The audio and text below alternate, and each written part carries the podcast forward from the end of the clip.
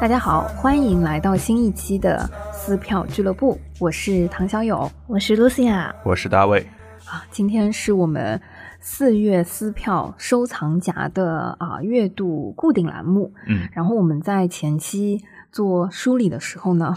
有一点被自己吓到，贼多，没想到四月份我们这么勤奋。确实，如我们三月预料的一样，我们四月果然看了很多东西。是的，所以呢，呃，这一期先有一个小小的预告，因为要。啊、保持啊、我们整个分享的一些完整性呢，嗯呃，这一期节目可能会略有一点点长，那我们一定会在 show notes 里面啊、把我们聊的单期的节目用时间轴把它标出来。如果你嗯有一点着急的话呢，是可以跳到那边直接听的。好的，那我们先从啊、推荐开始，说好的十个，那我们先啊、剧透前几个，呃，前三个都是跟音乐剧相关的。嗯嗯四月我们都去看了一个非常喜欢的音乐剧，就是呃陪你倒数。嗯，嗯，tick tick boom，对，应该有不少朋友也都听说过这个剧了。我们其实从去年就开始关注这部作品，对，然后很早的时候也没有做很多功课，就盲买了这个票。嗯对，呃，我是盲买的，他开场第一天的首演票，呃，我记得是一百八十块钱，坐在那二楼，没关系的，嗯、就是呃，各位小伙伴如果坐在二楼呢，我觉得也是啊、不影响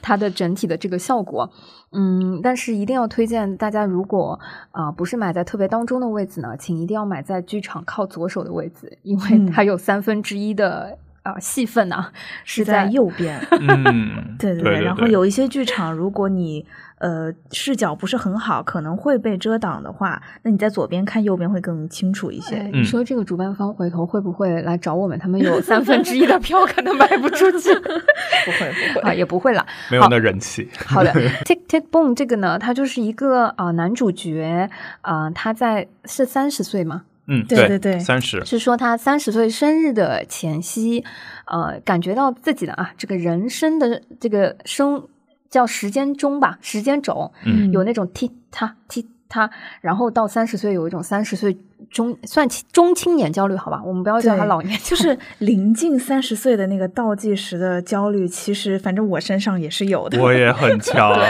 所以他那个名非常强，对他那个嗯。名字就是 tick tick boom 三十对了。对，就是那种感觉。好，那它的中文名字呢，就是陪你倒数，有一点嗯信达雅的那个意义的嗯感觉。其实就是它的这个倒数嘛。嗯，对嗯嗯。然后这个故事呢，啊、因为这个男主人公其实是一个呃生活在纽约，然后从呃别的城市在纽约打拼，呃怀揣着呃音乐剧梦想的嗯一个创作者。一个新创作者，对，嗯啊、然后他半自传式的这个故事，嗯。嗯，其实这个作品的这个作者也是比较著名的音乐剧《Rent》的这个作者，对他，Jonathan 的 Lawson，他的第二就是他的另外一部作品。嗯。然后，嗯，故事就是说，他的亲朋好友们在他临近三十岁生日之前开始发生的啊、呃一些就是对于三十岁焦虑的这样的话题，然后故事最后结束在了他三十岁生日对。那一天。嗯嗯，对，嗯就哎，听起来有没有也有一点点像 Company，对就三十五岁生日那种。再过五年就再去看一看下 Company，Company 对对对。一步一步的度过你的这个时间焦虑。嗯 对我们，我们三个人都很喜欢这个作品。要不先嗯说一下，就是喜欢在哪里？嗯，嗯，你先来。哎，都有一这个时候都有一点，那我来吧，因为我呃我是一个 Rent 粉，呃 Rent 是我自己排演过的第一部音乐剧，然后我本身非常吃 Rent 它的不管和声也好，还是它的整个的设计也好，对，嗯。就我对 Rent 很有感情。那我看到这个陪你倒数的时候，我会发现其实它的精神内核，包括它很多故事都是和 Rent 就是脱胎于同一个故事的，嗯。呃然后就首先从这个整个故事上让我有很亲切的感觉，其次就因为我很喜欢音乐剧，然后很了解这个亚文化，让陪你倒数这个剧又能看到很多音乐剧里的元素，嗯，比如说他讲到这个百老汇的时候，他会放一溜串的这个海报，然后是。呃，然后舞美就是感觉就是很亲切，就好像走在 Broadway 上那个。对对对，嗯。然后我就会很开心的去看，哎，这些海报是哪些哪些剧啊、这里面埋了这个梗，那边埋了那个梗儿啊、嗯。我觉得这个可能是爱好者或者说半从业者他能从这个剧中得到的一些呃一些等于言外的乐趣。对，嗯呃，这个是我当时特别喜欢的原因。然后从整个制作来说，我觉得非常的呃，就是非常的平衡。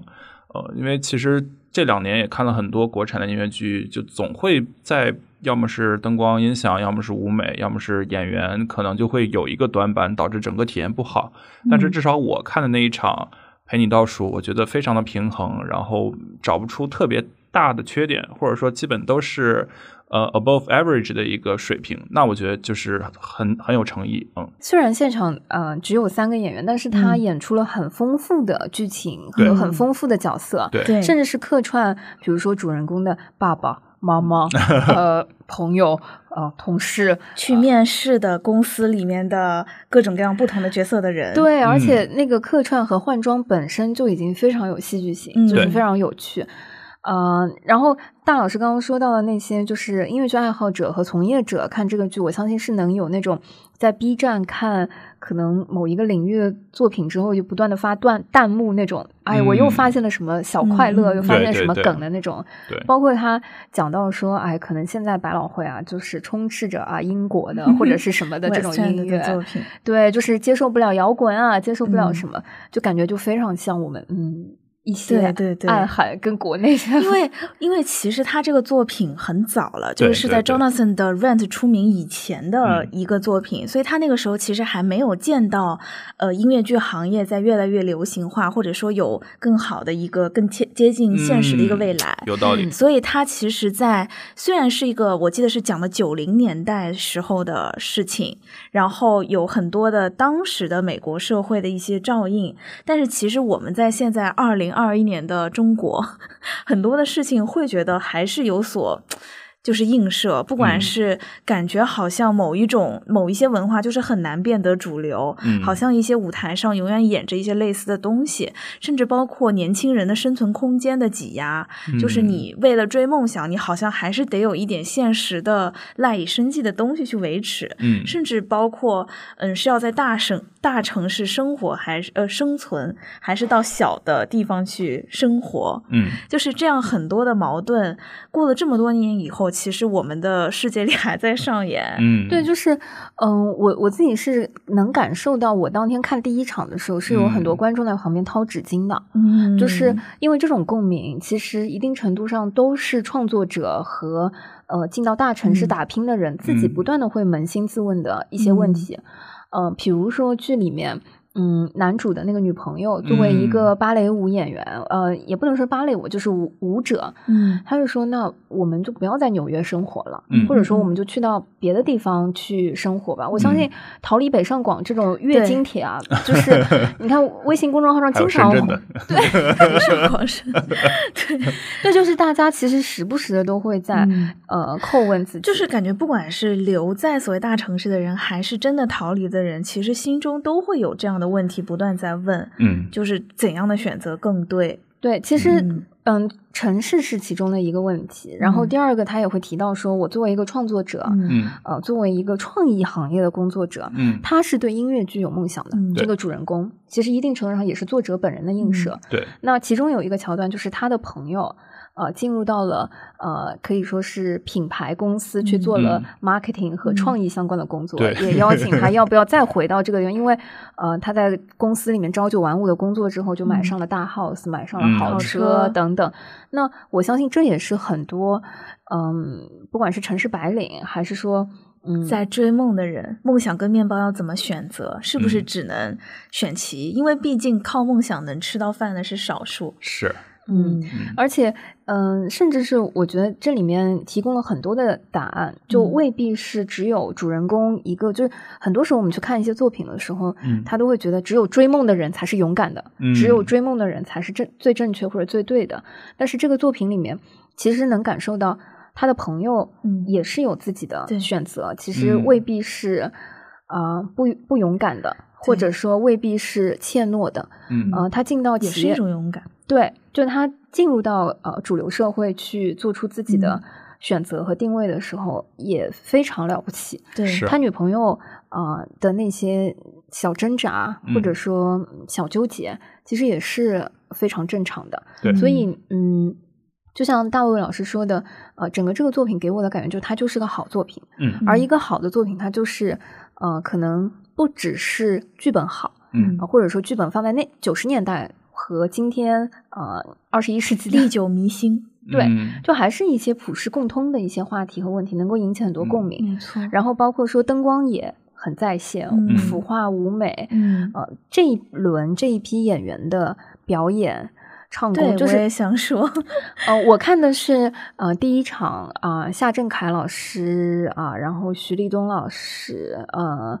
对，sorry，我真的是 没有记得另外一个，但真真的都非常的在线，就是、嗯呃第首演第一轮的呃演员老师，我听说后面也都各有特色，对我嗯和大卫看的是郑义斌、陈浩宇和王乐天，嗯，真的非常好。就是里面还有一些现挂，比如说什么什么东西掉了，然后赶紧拿出来，然后就直接 演了一出，哎，而且说实话，就是郑义斌跟陈浩宇都是非常年轻的演员。嗯嗯，王乐天的好，我觉得大家都是，嗯、就是他就是被定位成一个实力派的嘛，嗯所以他就该好。嗯 但是郑义斌跟陈浩宇其实都一个是比较年轻，还有或多或少有一些其他的身份，小偶像啊、电视剧演员啊等等的。但是唱的也不错，演的也非常到位，嗯可以非常明显的看得出是花了很多的时间在这个东西上面的。是是真的是打磨出来的默契啊、配合啊，包括人和角色之间的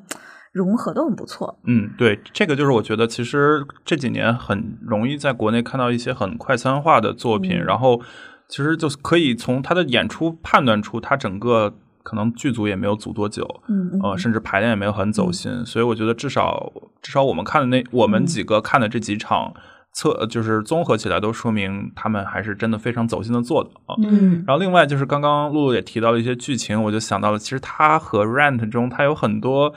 呃，就很互文的东西很有意思，嗯嗯比如说像那个刚刚提到的说想去乡下住啊，嗯。然后可能像这个陪你倒数，它就是一个比较现实的走向，但是嗯。像 Rent 里，它就是 we open up restaurant in Santa Fe，就是有一些世外桃源的这种。嗯然后包括像 Rent 最后的这个 What You Own 这首歌，就是直接去通过歌词，通过两个男主去拷问出你到底拥有什么，巴拉巴拉巴拉的，嗯，所以我觉得可能陪你倒数，它更多的是这个创作者在迷茫期他的一个心境的表现，而 Rent 呢，更多的是。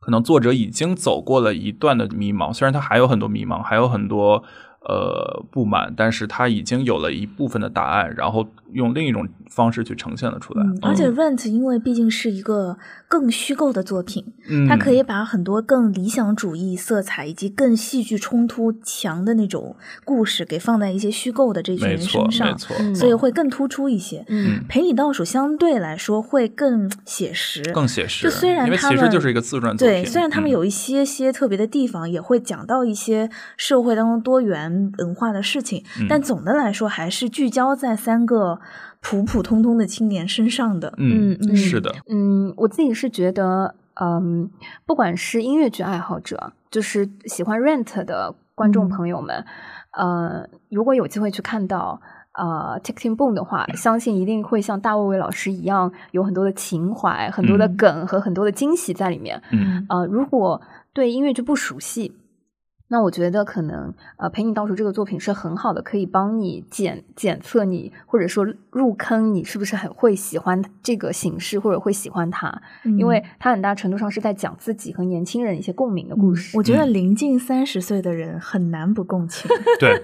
很难超过三十岁的人，哎，也可以很共情。嗯就 around thirty 很难不共情是。的，嗯好呀。然然后这部剧啊，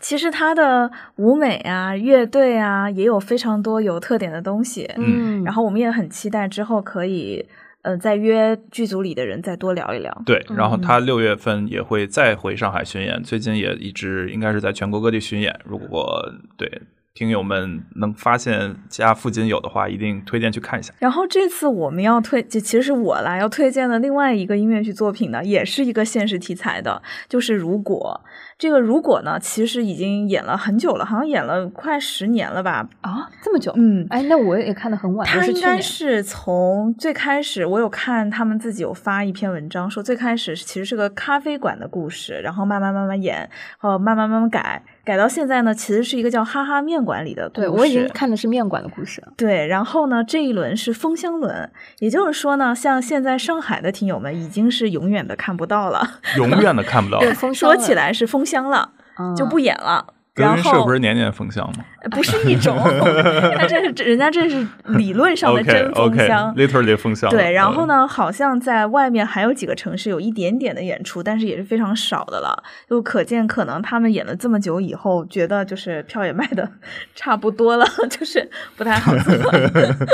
OK 但是，哎，对，为什么说是就是露露个人推荐呢？就是、嗯呃，因为看完了之后，我们我们俩有过一些交流的，嗯嗯嗯，就是露露非常非常喜欢。对我很喜欢，我是觉得，嗯、有可能我不知道啊有没有空杯心态的原因，但是另外一方面，我自己是比较喜欢现实题材的东西的。嗯就是比较落在生活实处上，而如果这个东西呢，它也是一个讲年轻人在大城市里如何生活和生存的故事。然后他选取的其实算是两对 couple 吧，两嗯对男女之间，他们不同的身份、不同的社会角色、不同的背景，然后怎么样在这个城市里开始自己的充满憧憬的生活，然后又怎么样遇到了一些困难，然后怎么样有摩擦和矛盾，怎么样又和解，然后最后又是如何走向了一个小小的结局这样的故事。然后我看的这一版的呃演员的 ca- casting 是李秋萌、党韵薇、宁梦田跟方晓东。嗯然后因为呢，就是 我是觉得这版 casting 也很好，就是他们四个人之间真的。嗯，火花很多，嗯，就是因为呢，李秋萌跟宁梦田生活当中其实是一对哦，然后呢，你在戏里面他们演的是两代人，我对我刚想说，朋友们，我先补充一下这个剧情啊，因为我呢是在嗯去年年末的，就呃对去去年年末的时候看，可能那个时候还没有撕票收藏夹那种固定栏目，所以就没赶上聊这个。嗯。我个人可能就中规中矩，我可能不会放在推荐，嗯但是我看的里面也有李秋萌老师，就是嗯。我跟露露对了一下那个卡斯表之后，发现唯一就是我们看的相同的就是李秋萌老，师，其他都不同，对对对，然后这个故事呢，它讲的是呃我们说是两对 couple，就是四个演员嘛。嗯。那呃，说的是同一个在以面馆为核心，那李秋萌老师演，我相信都是同一个角色，就是嗯。面馆老板，嗯，是终身带 couple，、然后还有一个青少年，要 不不能少年，青年 couple，对，就是就是大学刚毕业。对。对一一对，对，然后是租租房客啊、租客客啊等等，就是都是围绕就是租房附近的那个面馆之间发嗯。生的故事。原来就是对，所以你知道，就是当最 开始因为我知道这个，而且我坐在嗯第一排，然哦后最开始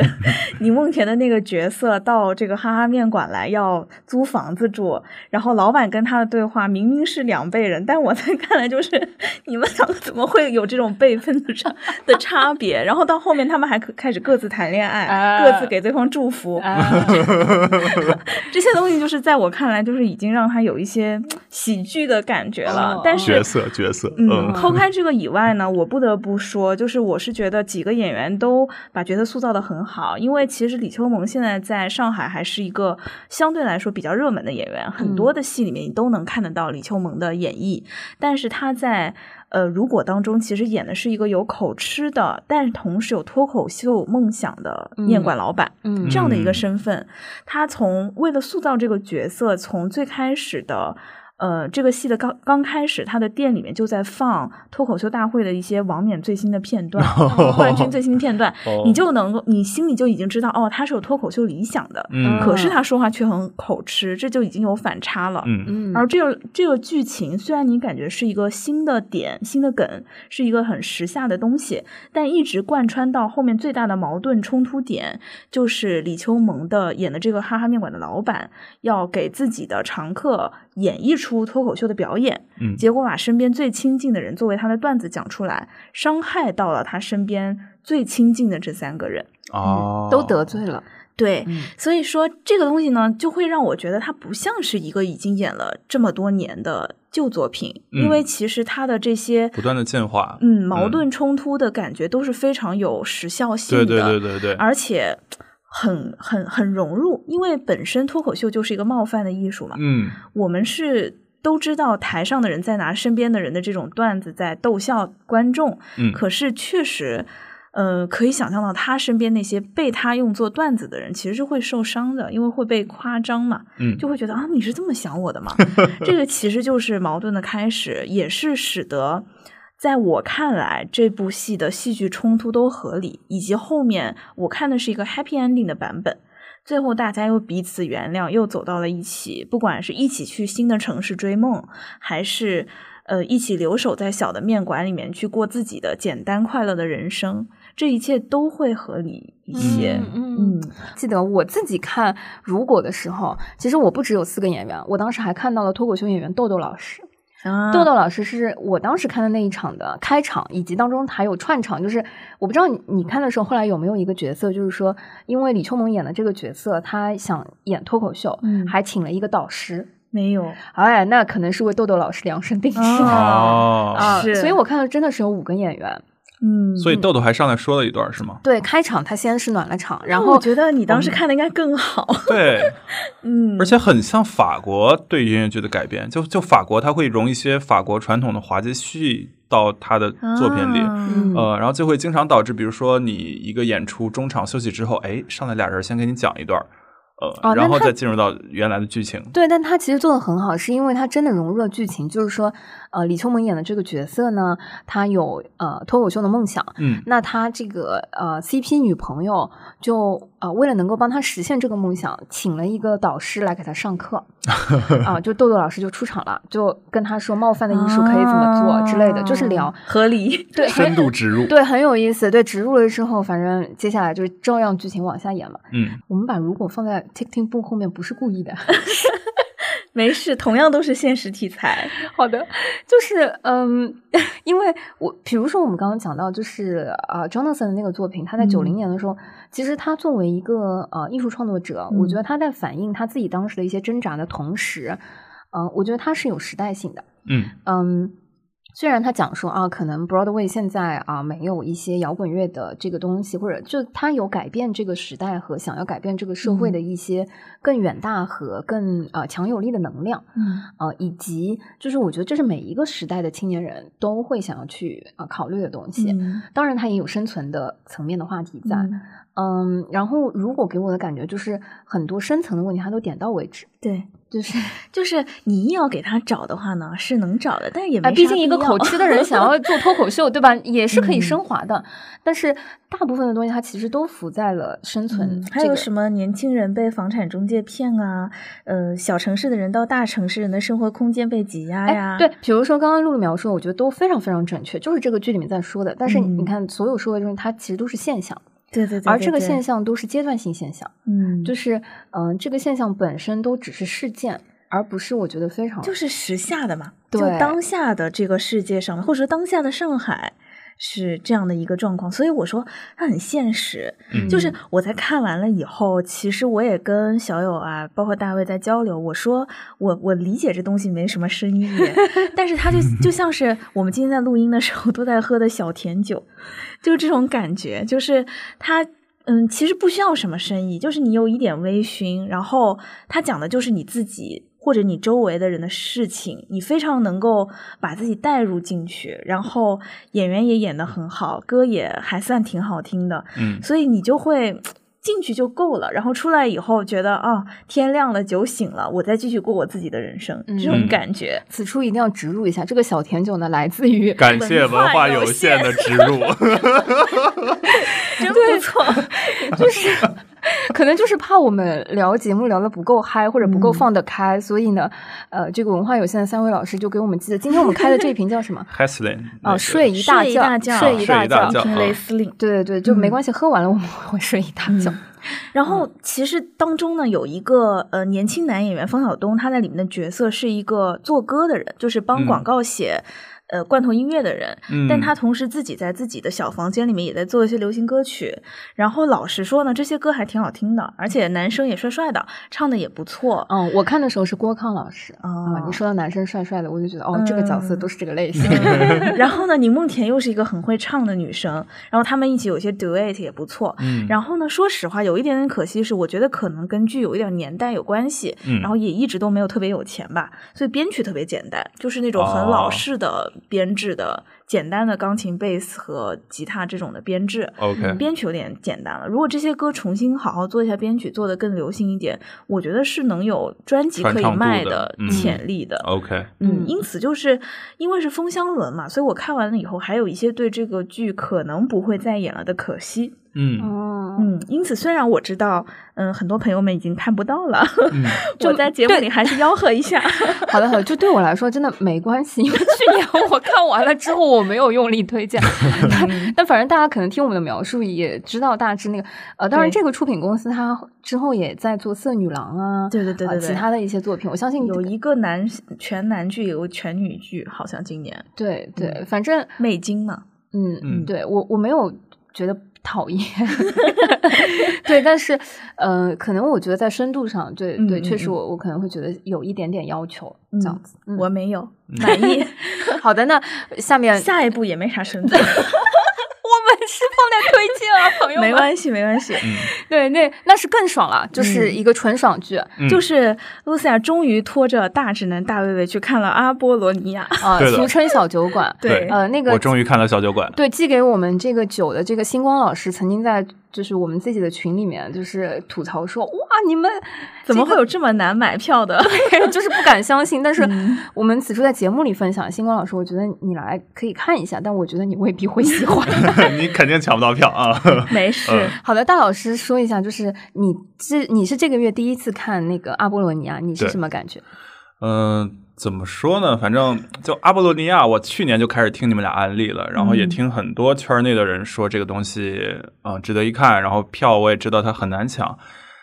然后反正终于也是机缘巧合得以看到。嗯，然后和我猜想的差不多，不是我的菜。嗯，毕竟就是我，我当时是这么安利大大卫卫老师的，说嗯你一定要去看一下这个形式。对，因为我知道，其实说说白了，就是我知道它是一个女性向的作品，然后我知道它肯定充斥着大量卖腐的题材，然后这些都不是我日常所感兴趣的一些题材。呃，确实，对，所以其实我也没有抱着太大的期待。那在我没有太大期待的时候呢，我就反而会去更关注一些我所感兴趣的东西，比如说像刚刚小友提到的，它的整个剧场很小，很聚气，然后甚至你三百八票的这些观众，你是可以直接，你要是摸到腿，啊，对的，对。如果你没有素质一点，你是可以摸到演员的啊、然后包括我虽然是二百八，但是其实我觉得我离演员的距离也就两米嗯顶天儿了啊。可能演员可以会看到每一粒汗珠。嗯对对对，演员会有意识的跟很多的观众做很多的互动。对他其实会照顾到所有角度的观众，甚至我更后面有一些比较所谓山上的二百元的这些也会得到一些互动，呃，然后我觉得其实这个是我觉得很好的一个体验吧，嗯嗯就是它和我之前经历过，比如说像你金钱世界或者其他的一些沉浸式不一样的是，它又没有那么的直接和你互动，对，但它不是沉浸，它是环境式。环境是，呃嗯就我看到一种定义，什么环境沉浸式，巴拉巴拉。对，总之就是它和你过去那种非常呃看不见的第四堵墙有一点区隔。嗯呃，但是呢，就还是回到我为什么说我不喜欢，就还是它里面有一些，比如说卖腐的段子或者女装的东西，我确实不那么感兴趣，嗯呃，然后有一些卖腐的梗，然后全场爆笑的时候，我就会觉得很尴尬，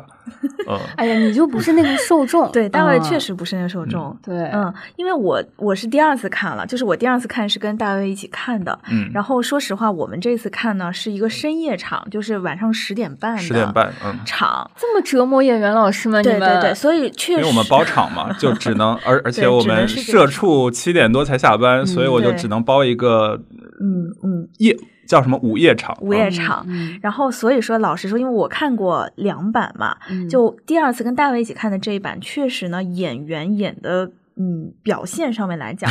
不如我第一次看的 好。嗯所以说有很多的东西呢，可能在那天的时候他们只是完成了，但是你能感受得到完成的有些吃力。嗯而我第一次看的时候，很多的，比如说是穿女装的段子，嗯以及交换女装的这种嗯部分，都是非常精妙的。嗯你就会觉得，嗯哦，竟然换了以后是一种新的味道。嗯但是我们第二次看的那次，其实就不是很明显。嗯嗯嗯，我我自己因为看的时候，我就是那个山上的朋友，哎，大老师，因为早期我买到就是赚到，对，买到就是赚到了。那我买到就不容易了。我可不是开演第一周，当时就是嗯啊、就早先就已经冲了的小伙伴，嗯但我我真的也没有看更多次，主要是因为，呃，我其实是被这个形式给有吸引到，就是我觉得开眼界了。嗯就竟然还现在还有这样子的表演方式存在啊、然后因为也是刚刚开始，其实呃，我看的也是张泽嗯老师嗯之前的那些啊、可可能也是刚演，我就是近距离的看到一些被绊倒啊等等，就非常巧妙的，就是绕嗯过啊。我觉得整体给我的真的绊倒啊！啊，对啊，就是、现场的艺术嘛，对啊哦，但是巧妙的绕过反而很可爱，因为它就嗯有一些观众的互动嘛。嗯，所以我整体是对这个形式有很深的印象，推荐嗯没有看过的朋友们就是可以去看一下。对对对如果抢得到票的话，对，说到这个抢到票啊，就是此处我一定要真的吐槽一下，就是随着这个阿波罗尼亚这一类的剧，就是慢慢的现在嗯。开始有新的这个作品之后，嗯，啊、我再也没有什么他其他类型的那个作品抢到票和就是嗯。容易买到票了。我觉得他，因为我有感受到，就是他们的制作方是非常在意大家买不到票这件事儿的，嗯也采饥饿营取了一些销是吗？不是不是，他应该就是非常在意别人说他是饥饿营销，哦哦哦，我我明白你意思了。对啊他其实非常 抗拒这件事儿。嗯但是呢，他们实际上我是觉得啊，我们在起码在上海的这个剧场，因为他为了聚气，他一定是小剧场。对，嗯就是我们看过的都知道，这个东西放在一个大的舞台上演，嗯，你就没那味儿了。就没那味儿了。嗯对，但小剧场就意味着它确实座位有限，是是，然后尽管他已经排到几乎每天都在演了，是的，嗯。是的。但是呢，每天一场只能容纳这么多人。对，另外一方面呢，这个剧又是会非常容易培养出演员粉丝的，对。嗯因为你会在想，就是特别是如果真的非常非常非常 into it 的人，会想我在那个有互动的点位上，是不是嗯。能够有更多的体验？所以会有很多的观众，我相信是会不断的想要来二刷、三刷、四刷的。嗯。这就导致了有很多的人，就比如说，因为本来位置就少，又有很多人在重复的买票，嗯就会使得对于新观众或者说是，呃，抢票不是那么在行的观众来说，能够买到票就更难了一些。嗯何况还有讨厌的黄牛。是了，所以哎，怎么说呢？就是，嗯，我觉得有很多观众会愿意走进剧场，会愿意支嗯持演出，都是好的事情。对对对，呃，但是我这个接下来的什么小赌场，接下来什么小宇宙大明星宇宙大明星，对，还有什么喜剧那个，反正很多都买不到票，真的是有嗯一点难受。嗯，嗯，小赌场反正是开的第一个小时吧，我就已经买不到了。第一个小时吗？是哦，我那定时那那的感觉还是然后第一个小时就是系统在卡卡卡卡，对哦一个小时以后买不到。对，嗨那那我嗯之前买《如梦之梦》这么多年也一直这样的，那《如梦之梦》还大剧场呢，对吧？。对对嗯，我觉得其实说到底还是供需关系，就还是你这嗯作品足够精彩啊。那我觉得其实不管对行业也好，还是对这些公司，然后这个这些演员，都是一件好事儿。嗯嗯嗯没错。没事儿，剧场神农尝百草，我们会努力买到票的，嗯然后买到了之后去看，看了之后再跟大家分享。对 小赌场，祝福我们吧。哎，祝福我们三个，哎，加油！然后即使是对这种题材不感兴趣的直男观众，出于对于新的演表演形式的一些体验，也可以去试一下。有机会嗯的话，建议试一次。对是的，哎，说起来啊，就是我自己第一次看的时候，全场应该没有几个男性，可能加在一起除了演员以外，不超过五个。哎，但是我看的时候有一点，哦是因为我当时比较早，但是嗯我也真的能感受到，就是女性绝对占了百分之七对，十到就是八十。我跟大卫卫一起去看的那一场，我非常怀疑是小酒馆近期以来男性比例最高的了。对，因为有很多是我我们朋友的家属嘛，嗯对对然后反正会有一些梗，我和就我坐我旁边是我一个朋友的男朋友，然后我们俩就会相对看一下，然后就表示嗯接不住。嗯 好呀，anyway 啊，反正我觉得还是一个不错体验的。我当晚嗯就是看完也发了一个朋友圈，说是一个多小时的演出加上半个小时左右的 live house。嗯嗯，我觉得最后那个源源不断的返场也好，还是它的一个收尾也好，我觉得都很精彩。啊而且歌也很洗脑。对对对，歌也比较 catchy 啊。对对对对对嗯，，好的。那音乐剧呢？我们啊、这个月分享的就是这三部。嗯接下来，哇，话剧，呃，我们在这个月的推荐部分呢，有四部话剧是啊、我们现场刷票之后非常推荐的。嗯第一个啊、是我自己去看的那个《雅克比和雷弹头》嗯啊、这这听着特别像一个游戏啊。呃，我我自己当时，我我曾经一度啊，就是因为时间排不过来的关系，就是、嗯这个是呃上海静安戏剧谷的呃这个啊邀请作品之一，嗯是王子川老师的呃独角戏。嗯呃，我我曾经因为时间排不过来，差点要把这个剧给卖掉。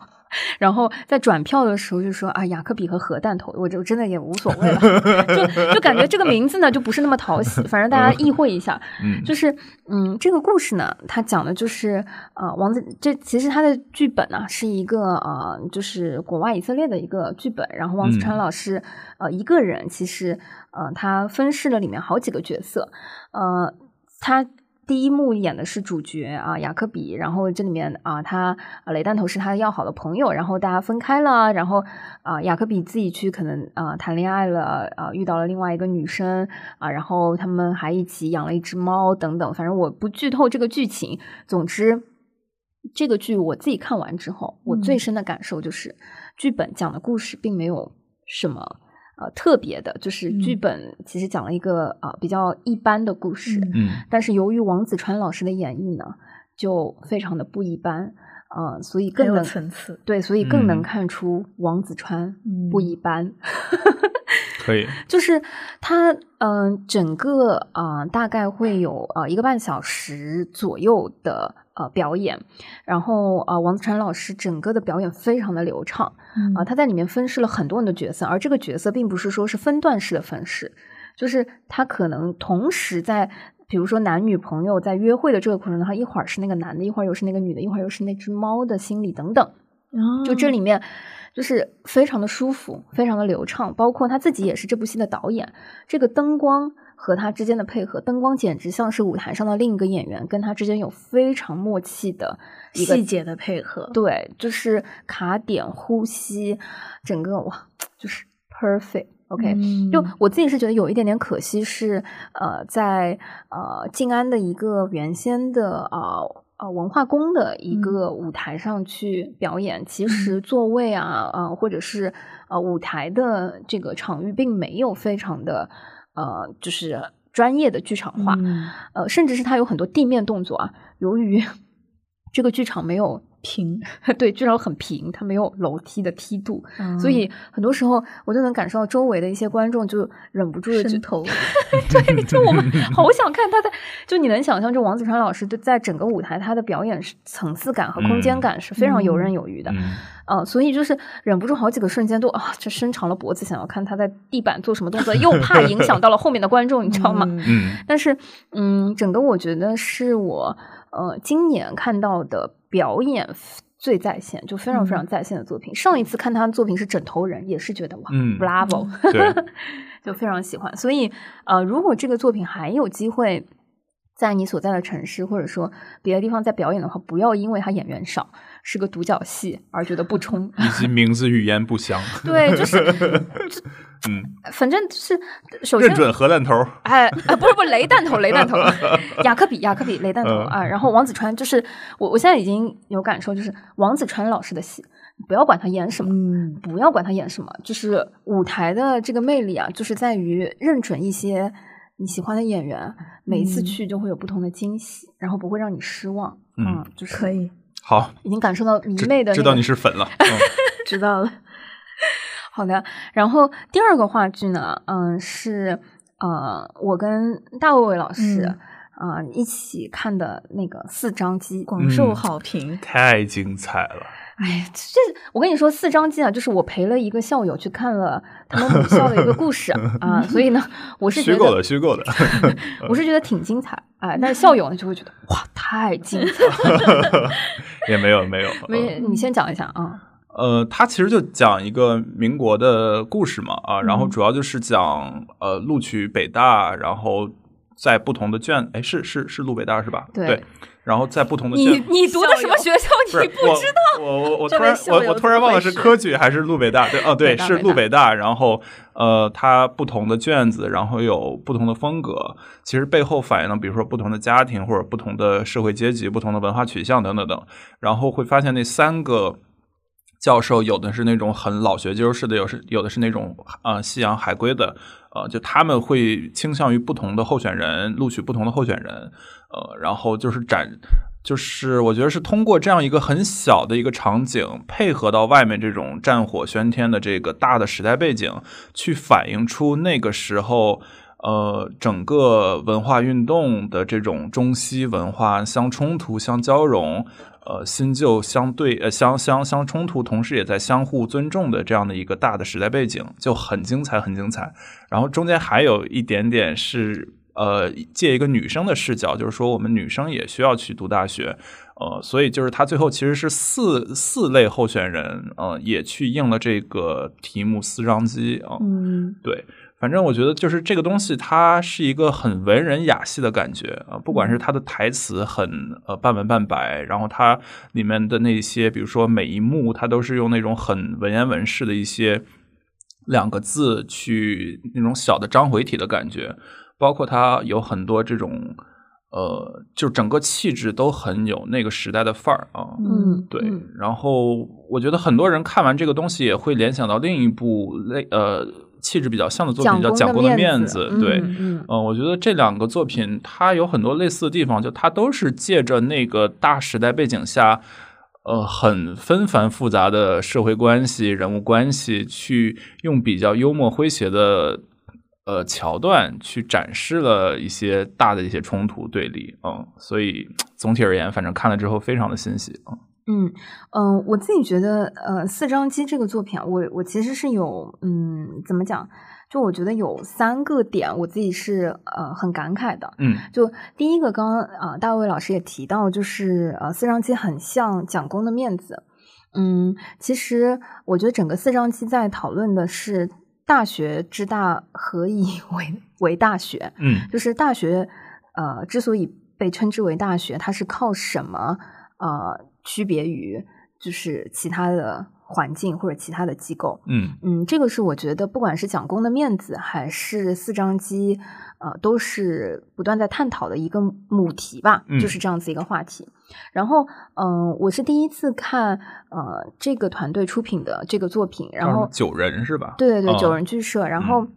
嗯，他们接下来也会呃出品，呃比如说他们之前其实也演过春逝啊等等，那嗯春逝可能在今年下半年也会进到嗯上海。那他们有一个系列叫做“民国知识分子系列”，嗯，就我觉得这一个呃作品的一个标题和标签，就让人已经有那个印象和那个有那氛围味儿了对，其实我看呃四张机的时候，还有一个会联想到的电影作品，就是那个无问东西东，无问西东，呃无问西东呃，复旦是无用东西嘛 你这么记就好了。对，就是我我觉得是很像，然后非常感慨。我刚刚说觉得四张机我有三个点印象很深，第一个就是，呃，它跟蒋公的面子很像，就是它是呃基于呃校园话剧创作出来的。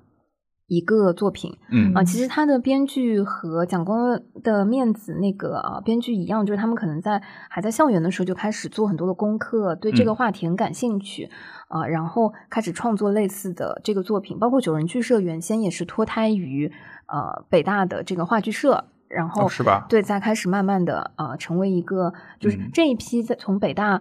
嗯，出来的这一批对啊、呃戏剧、对舞台有热情和爱好的人，现在把这个嗯变成了一个生意和、嗯呃变成了一个事业，并且在推动这个行业继续往前走。我觉得这是一个我自己印象很深，然后很感嗯慨的部分。嗯、第二个很很有意思的是，嗯，我自己觉得这个作品，嗯，其实它最大的亮点一定是在台词，就是是在嗯剧本。对，就是，嗯、其实大家如果去看蒋公的面子，也会发现，除了最早啊、南京嗯大学是南是是南大的，嗯，对南大话剧社演绎之外，其实有很多后面的商业团体和团队也在演绎它。但由于它剧本的那个扎实，所以嗯，其实很多时候大家还会啊、呃能够体会到它其中很多的那个韵味和这个嗯部分。那呃，四张机这次来到上海，其实呃也是呃因为巡演的这个关系，换了很多专业的演员，和原先他们在北京更多的时候是北大呃剧社或者说脱胎于北大的那些戏剧爱好的呃同学组成的那个团队已经不太一样了。嗯那也就是说，一个好的剧本在进到呃巡演和呃市场环境下之后，它由市场化的这个运作也是可以做的很扎实的。嗯嗯而这个剧本是他们呃蹲了很久的图书馆，翻了很多的资料，嗯啊，然后做了这个之后的一个结果。嗯、我记得、呃、我们那天看的时候是最后呃，应该是倒数第二场，其实遇到了很多、呃。戏剧爱好者小伙伴嗯在那边买周边的时候偶然间遇到，我们其实没有约过的。然后大家离开的时候都有一个共同的感觉说，这是最近看到的编剧没有把观众当傻子的作品。嗯，就是编剧写的时候就会觉得说，啊、我因为他确实有门槛儿，它它的他的台词就是真的有一些半文半白的东西，他会默认你是有一定的基础的，基知识水平，你才能 get 对到。对，我觉得 他不只是语言，就是他探讨的那些话题，嗯，对，那就呃更是了。对，就是呃，大学的大师，或者说大学之所以呃不一样，或者说呃嗯区别，是它的建筑吗？是就是其实它没有对错的，因为嗯、呃当北大在呃面对这四张卷子不知道该如何取舍的时候，还有教授的朋友从清华过来一起探讨呢，说嗯哦，如果你的小孩进不了北大呢，也没有关系，清华呢是留美预备专科学校，我们的这一听就北大人做的。对，你知道就非常的有趣，包括嗯，他会说，那在啊、呃因为他招的是文科生嘛，嗯。那他会聊说啊、那啊、对于呃招收的时候，他的呃时代性，呃学生对于时代的看法嗯。啊、他对于时政是要关心还是要不关心？嗯。就是嗯，他应该融入啊、当时的学生运动或者社会运动，还是他应该更在书斋里面做自己的学问，就是回头再服务于这个时代等等，就有很多嗯。这样子，我觉得是没有标准答案，对但是是非常值得思考和探讨的这些问题。嗯，我们刚刚回到说，嗯，看完之后，观众小伙伴们之间讨论，嗯，编剧是没有把观众当傻子，会默认观众是愿意跟我一起思考、嗯。探讨和呃分享这些话题，嗯。所以我才呃直抒胸臆的去表达和探讨，或者借着角色，借着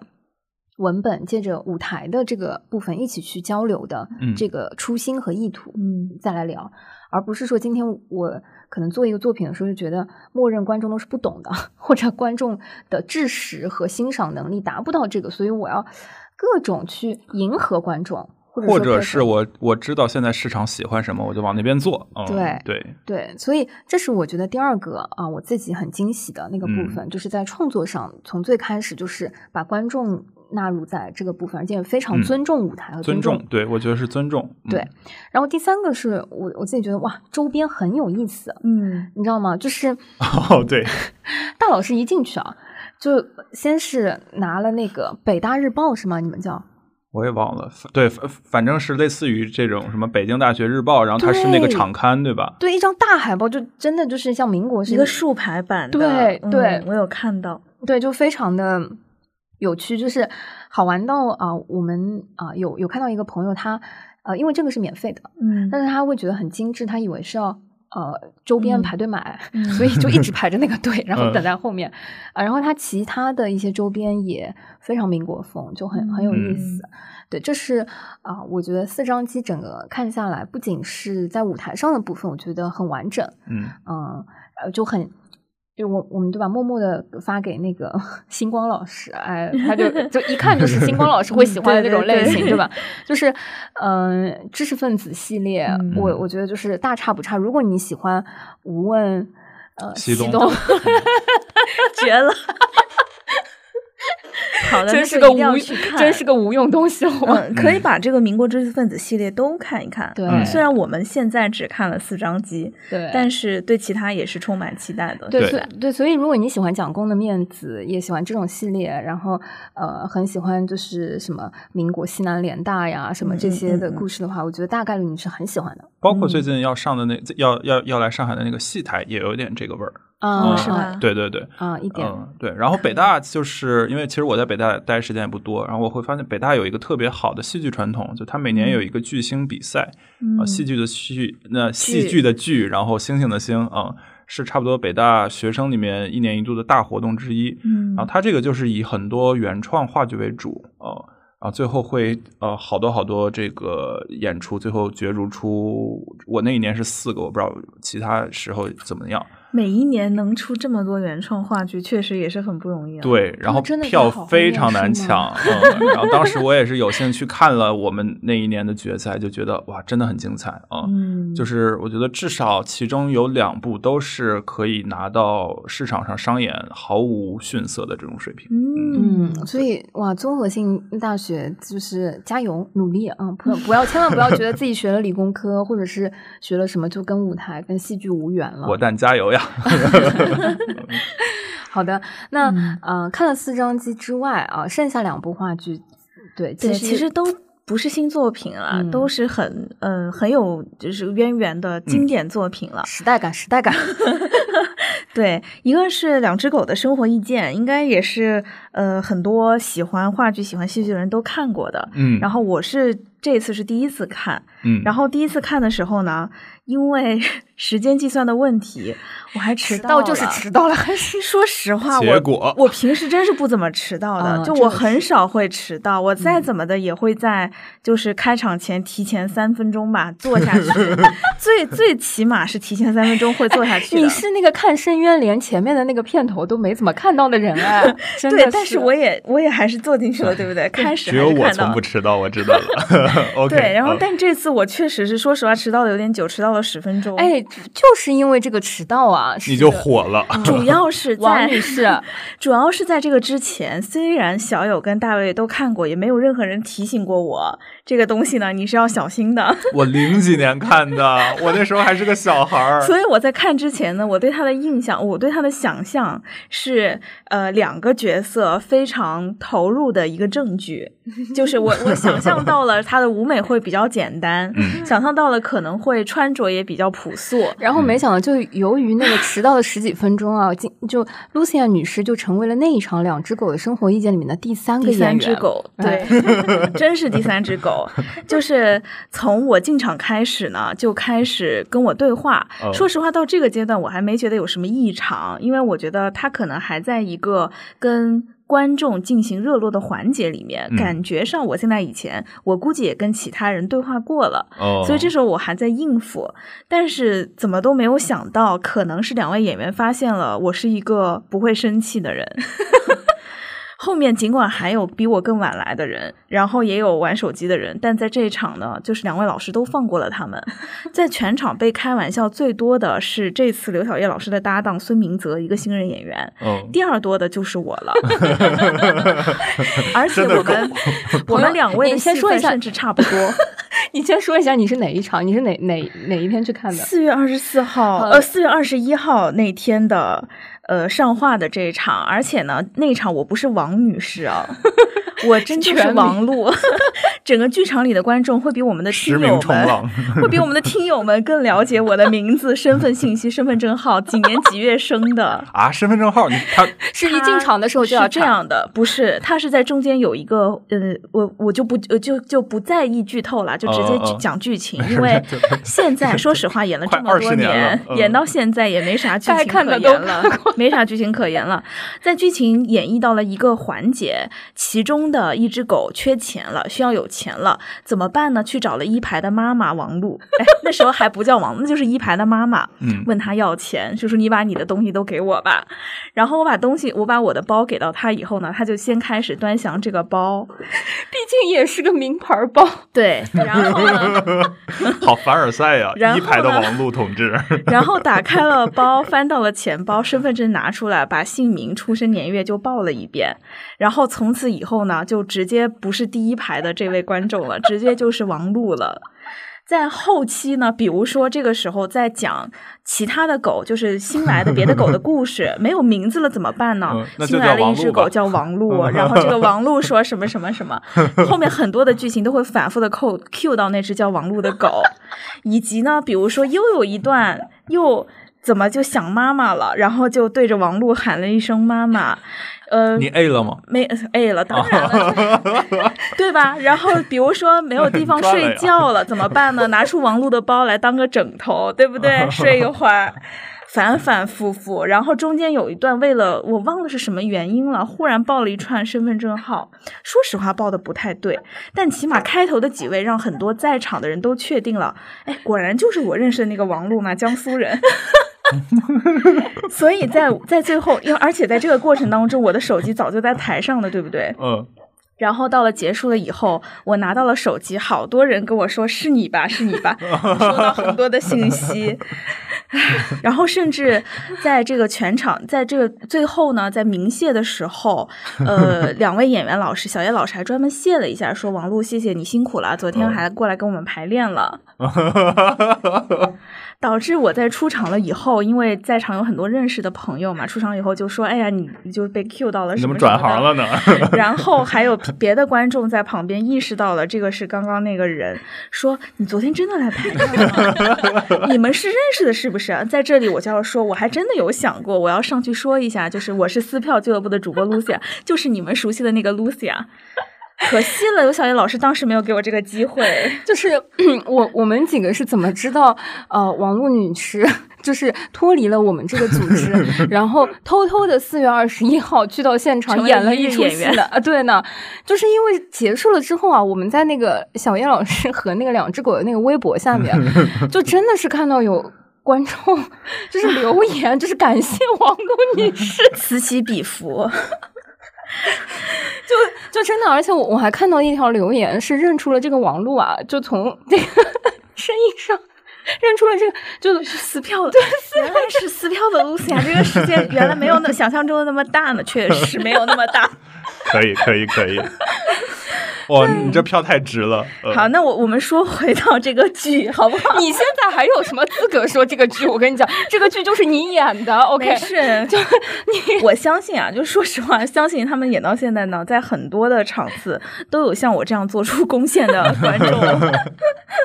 我估计也就是分量多和少的问题，我大概也就被 Q 了十几次吧。传统异能了。所以嗯，唱歌也唱到了，唱着唱着，什么唱什么什么谁这么美，什么谁这么美，王璐也很美，并没有放过我。所以真的就是你推荐这个剧，我们现在一点都不怀疑，就是你已经不是有粉丝滤镜，你是有主演滤，镜。确实，但是大主伟创团队，嗯，对大伟伟老师说，你看两只狗是什么时候？哇，我那时候应该还初中呢吧？嗯 不要零几年，零几年。那个时候还没有资格上台是吧？这属于使用童工。没有没有，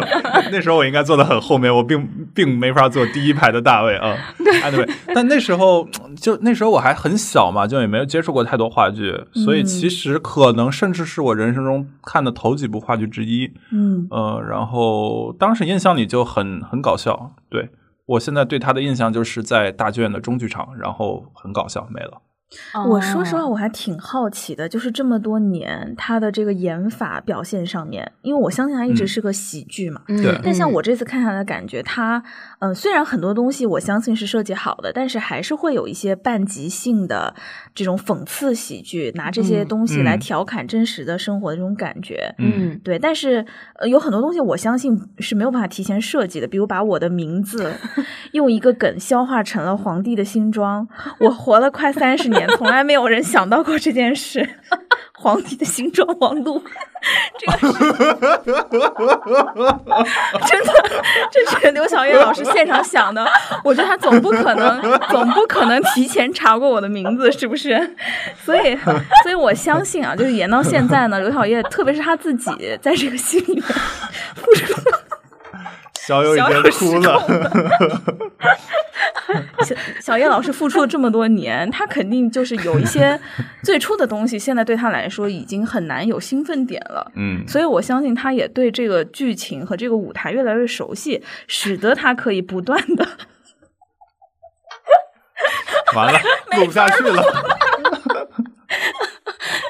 真的就是我虽然在群里面看到过这个梗，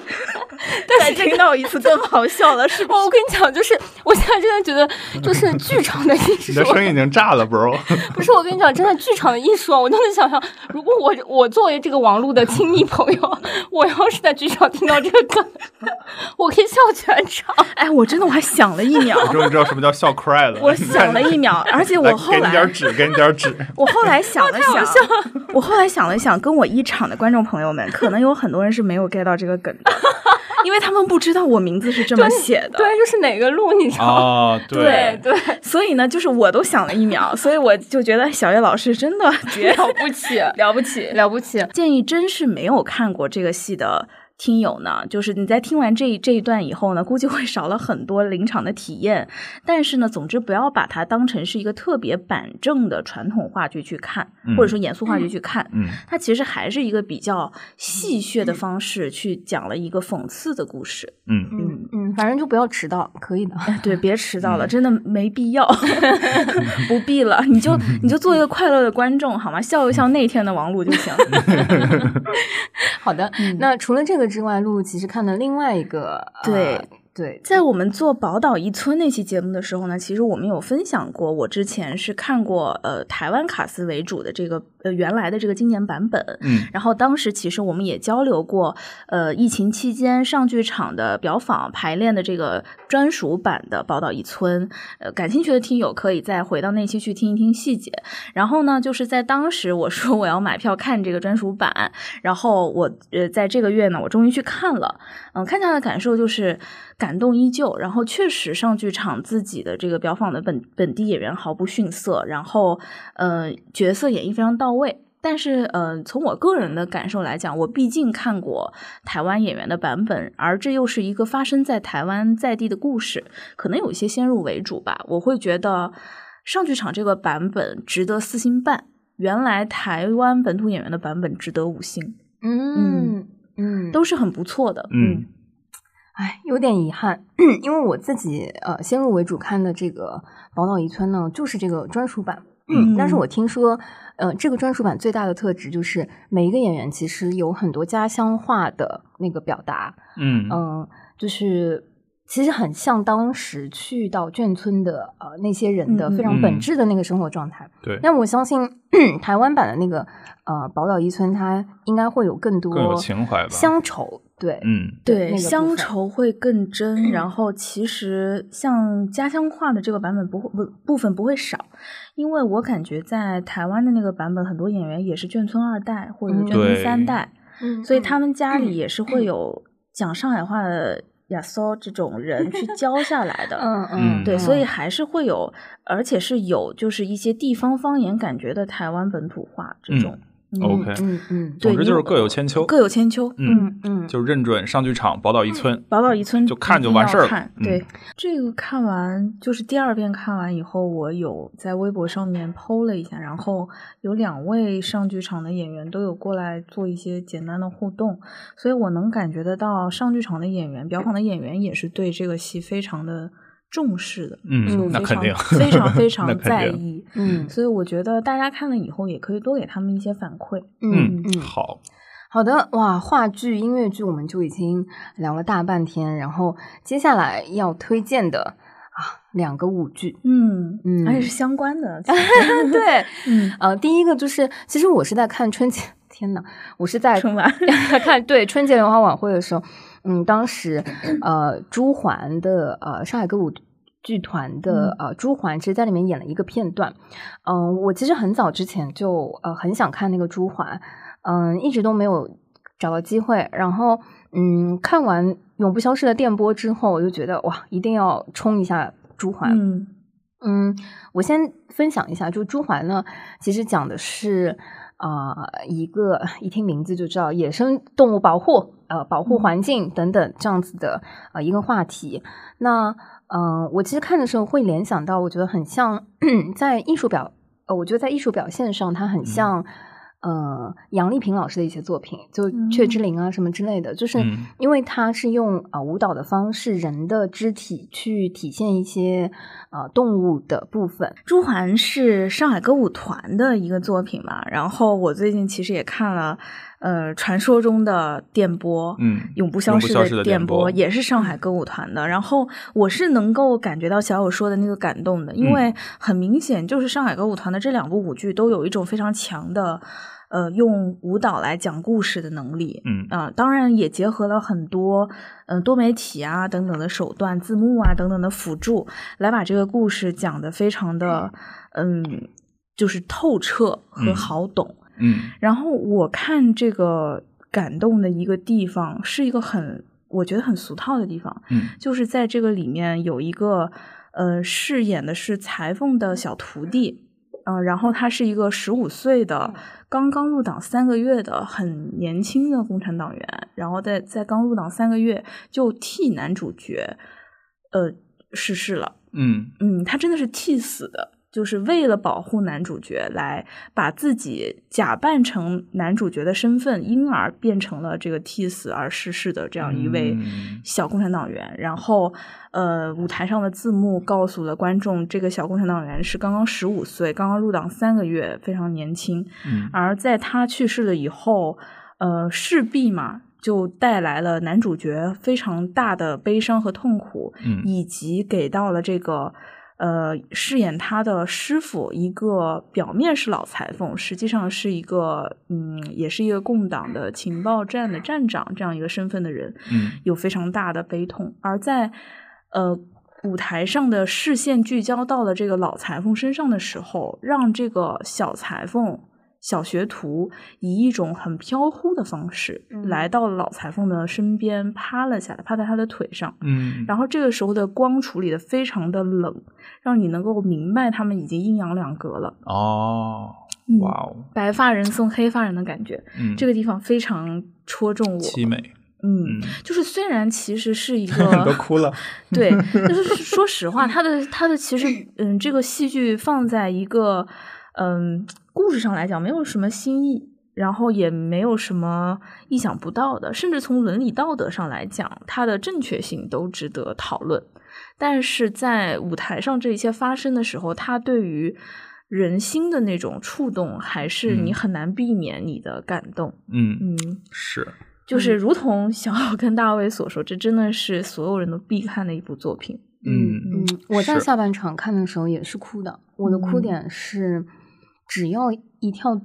对，就是那对夫妇啊，就是嗯。男女主角，只要一嗯。跳双人舞，哇，就是完全就是我的泪点。因为我觉得，呃，那个时候大家为了一些呃选择，为了一些理嗯。想，呃，那种挣扎和嗯那种小家和大家之间的那种嗯取舍放弃，是呃被这个舞蹈里面通过肢体在没有语言的情况下是嗯表现的很真挚的。嗯，然后我也有很多朋友看这个的时候，只要一到呃夫妇之间的这个呃双人舞的部分，大家还是很很难抵挡住 情感攻势。嗯嗯对，啊，反正这 反正就是两个呃上了春晚的这个作品呢，就是品质的保障。对，上海歌舞团这两个作品确实都很不错。嗯嗯嗯，刚刚那如果讲的那个是舞剧的话，我觉得啊啊，到了本月推荐的最后一个啊作品，奇妙的演出，嗯，对，因为呃，我觉得那个露露用奇妙啊、来表达，我觉得是挺准确的。第一个就是，嗯，舞剧可能是用舞蹈来讲剧情，嗯昆剧的话，我觉得在我这次看完呃精华版《牡丹亭》之后啊、我觉得它很像，嗯，国内或者说中国人自己的音乐剧。嗯这是我自己很深的那个感受。嗯，首先我先推荐一下这个版本，就是这个是呃江苏省呃昆剧团就呃石小梅老师领衔的啊、呃、这个团队，嗯呃非常经典的呃《牡丹亭》的这个精华版，然后它分了上下两折，然后分别嗯在两天，一共大概五五个多小时，接近六个小时的演绎。呃，如果对于昆剧不是非常热爱的小伙伴，我觉得拿这个来入门是非常好的。嗯因为它是精华版，它去除了一些可能原先比较冗余的那个部分，嗯嗯，对，把主要的这个支线和呃最重要的呃那些桥段、最精华的那个部分都呈现出来。比如嗯说，呃，我们常说那个游园惊梦，游园惊梦，嗯嗯，对我就还是学唱过的，对我就是在上半场的时候发现，哇，原来他这么靠前，就是他大概是在哦第二、第三折的时候就已经出嗯现了，所以我就觉得哇，值了。然后我去看的那天呢，呃，正好是石小梅老师演的小生，呃，你知道整个现场票卖完就不去说了，就是黄牛，反正就是啊。票自由吧，票自由吧。对，然后取票也是啊、呃就是很很多很多观众就是排了很长的队在在拿。那我自己是比较少会看这些作品，但是嗯。当天我其实挺意外的，就是我以为整个观演人群是比较老龄化或者说年龄嗯。大，但并没有哎，就是嗯。也有爸妈带着小朋友，哦，哦、也有呃像我一样的年轻人，可以，呃，比我更年轻的年轻人之类的。嗯，我觉得能感受到，可能这两年呃，整个大家对于中国传统文化的那个嗯喜爱和回潮，包括尤其是现在年轻的父母对于啊、呃小朋友要更多接触一些中国传统文化是有、对很很深的那个感受。然后回到为什么说啊、呃我自己觉得看了《牡丹亭》就觉得 昆剧，我觉得可能不只是昆剧，就是呃很多中国传统戏剧，我觉得都是中国人自己的音乐剧的那个感受。嗯首先是呃我自己看的这个版本，它的乐队也是现场乐队。我觉得就很像在啊、海外如果看一些作品的时候，对吧？首先音乐剧就是很多的现场乐队啊、band 啊在一起，然后用音乐合唱和表演去推动剧情，嗯然后讲一个故事。嗯如果拿这一些元素来衡量的话，那我觉得所有戏剧感觉都很接近啊，就很像啊。嗯嗯只是它是用那个年代和时代的嗯方式在唱。嗯。嗯然后我自己是觉得这个昆剧的这个《牡丹亭》比我想象的呃节奏要快很多，并没有大家说哎昆剧就是一个很冗长或者很慢的这个艺术形式。嗯。呃，也有可能是因为是金边了对精华华版嘛，对 精华版的原因，但是我觉得真的就是什么是好东西，就是一出手就感觉就是好嗯东西，就是嗯，就能感觉到唱功唱呃，包括呃整个表演就就很动人，非常嗯。的上乘。嗯，虽然我我自己嗯不是内行，或者说我不怎么听得懂，嗯但是就是美，呃，这种嗯。美就是我就不需要就是嗯知识体系或者什么，他的像现在江苏昆剧团的演出，他的比如说舞美啊这些是用的传统的那种最嗯，就是就以前的那一套经典的那一种呢，还是说会有一些比如说现代化的结合？经典的，对，就啊非常就是我我虽然是我坐在呃一楼的后排，但是都会被头上的这些头饰闪到眼睛那种。嗯，就能感受到整个呃水袖也好，还是呃整个呃服饰配套，包括除了主演之外的那些，它就是原汁原味的。呃非常专业，就呃非嗯常赞，甚至是一些小的配角，嗯呃一些丑角。呃，一些其他的一些可能在舞台上只会有一两折的、呃嗯这个演员，都是非常非常厉害的、国家级的演员，所以呃我会觉得说，对于一些啊、呃舞台爱好者来说，如嗯。果呃想要找机会接近或者说了解一些中国传统戏剧，嗯，认准一些版本，认准一些团，呃，认准一些嗯这个领域里面的 资深的老师，嗯。呃，很多东西我觉得是融会贯通的，会有一个开眼界的部分，是会有一个启发。对我自己最大的感受是觉得看了一个好东西。你说它嗯具体好在哪里呢？实话说呢，我是不敢说我懂啊，但是是能够感觉到有一种嗯，就是嗯被好东西滋养了的感觉，嗯所以非常推荐。好的，这就是我们本月哇这么多呃，所以朋友们如果要说啊，接下来有什么推荐好东西的话，你就可以拿这些去搜，说哎，这些作品是不是在你的身边和你的城市里面可以嗯找得到？以及看一看有没有演员。对，好的，马上进入吐槽环节。哇，这次的 吐槽也挺精彩的。啊，嗯，这次的吐槽先剧透一下，嗯，就是三部话剧。三部话剧，而且其实有些还挺热门的。嗯嗯，好，那不先从我这边开始。好，啊、我，呃，第一部话剧呢，我真的是花了三个半小时，接近四个小时，啊，尘埃落定。嗯，这部《尘埃落定》呃，首先先说这部话剧《尘埃落定》啊、我之所以把它归在吐槽，呃，就是，嗯，首先我我觉得它是一部好作品，是嗯说《尘埃落定》本身，因为我自己先是从书和电视剧入的坑。呃，首先《尘埃落定》这个作品，我觉得四川人艺呃做这个作品的时候诚意还是很足的。嗯嗯，而且我记得在末场在上海演出的时候，《尘埃落定》的作者阿来老师也是嗯在现场看了之后，呃，也是在台上跟观众做了一些交流。嗯那我自己因为先从书开始，然后又看了电视剧，所以对这个呃作品本身的文本是非常喜欢的。我觉得阿来老师的 好可爱，呃，我觉得阿来老师做这个呃作品本身，呃，毕竟也是一个呃文学奖的获奖作品，嗯它的呃文字是非常的诗意的，是非常诗化的。当然，在变成舞台作品的时候，嗯，自然就有了相应的难度，就是说要对这样的文字进行怎么样的改编和取舍。嗯，因为毕竟在舞台上，呃，比如说阿来老师里面会说，呃，这个灰尘像啊、呃羽毛般在空气中怎么样的，就是那种文字是非常非常诗化的。嗯那进到舞台的时候，这一次四川人艺的做法是尽量的原汁原味的呈现了呃文本。嗯呃，我看到有一个朋友在 朋友圈 PO 啊，觉得好好笑。他说看了一个呃三个半小时，接近四个小时的呃 剧本朗读，就是文本朗读会，就你就能想象它的文本太多了。啊、文本和台词量是很大的。嗯，那我我放在吐槽这个部分，其实呃很大程度上是因为我是带着很高的期待去的。嗯呃，我是想看说同样这样子好的一个文本的作品会被如何呈现到舞台上。嗯嗯但是呃，我看完之后，我会有一点点失望的是，觉得说其实舞台艺术很大程度上是需要啊、呃被想象的，或者说需要好可爱，嗯，就是呃，我觉得嗯，舞台艺术本身是需要观众参与的，但嗯。是有太多的文本啊、呃放在里面，其实就嗯、会限制或者说呃怎么讲，就是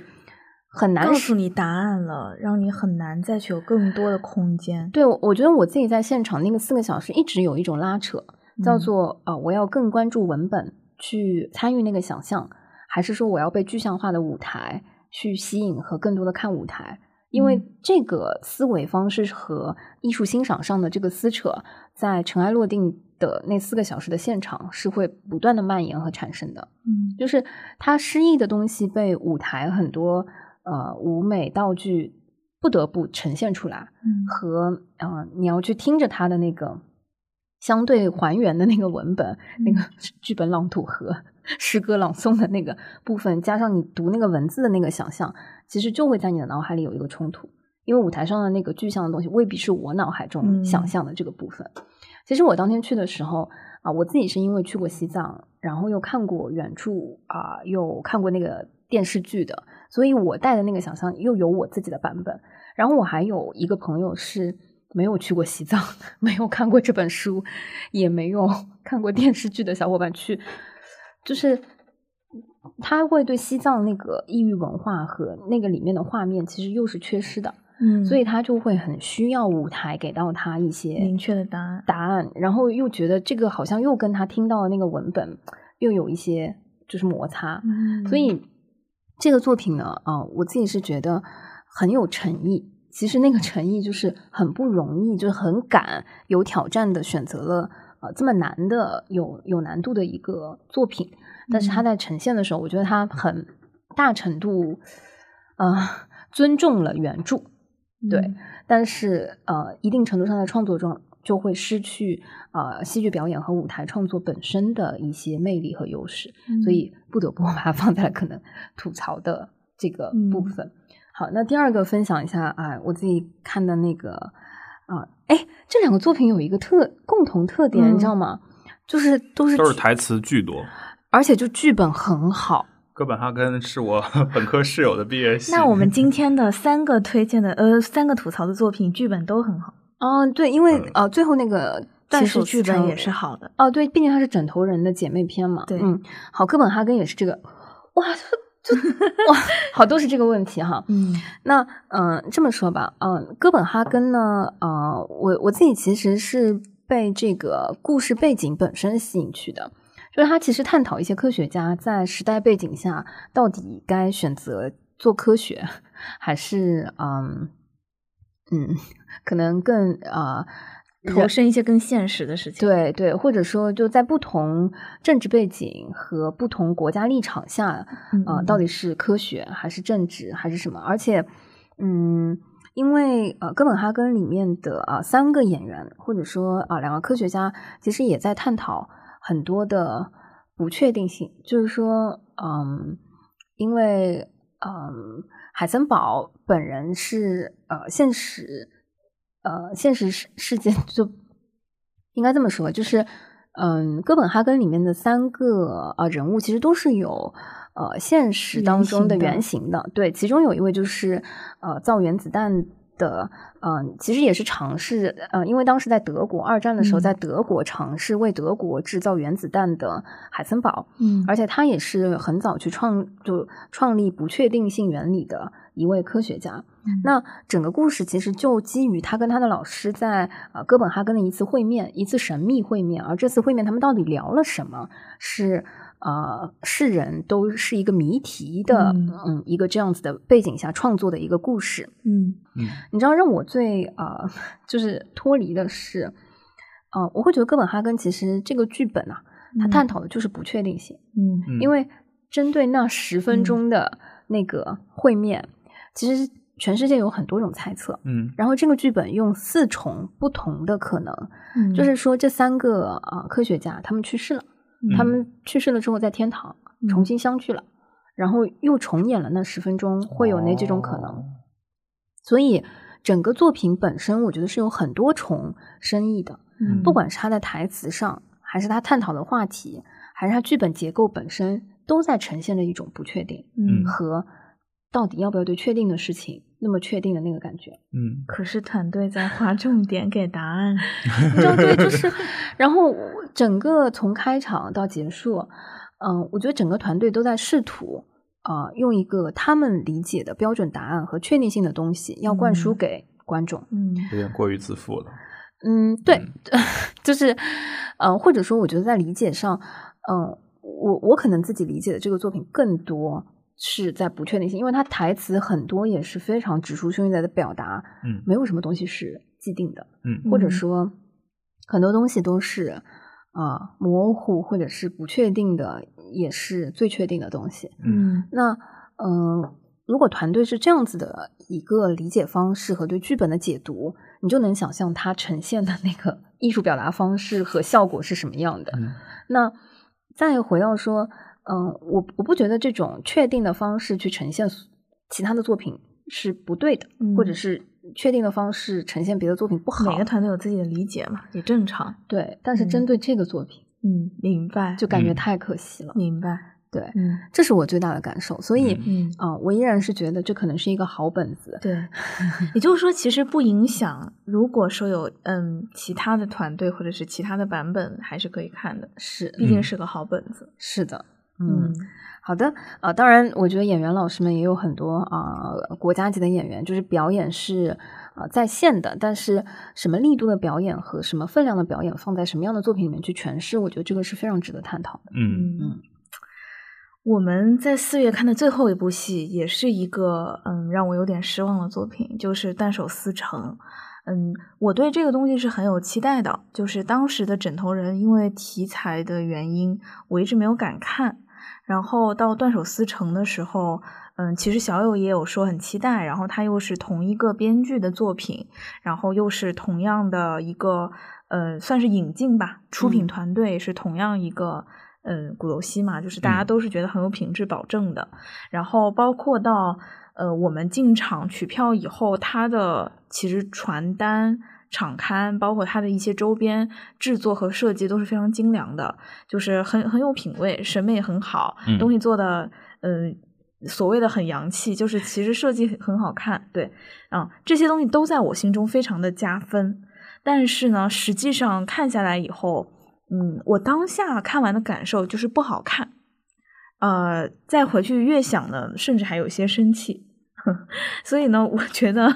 可以跟大家分享一下，就是本身断手思成是一个怎么样的故事。嗯，所谓的断手呢，也就是顾名思义，他在这个戏当中的男主角是有一只手是断的。嗯，杨过了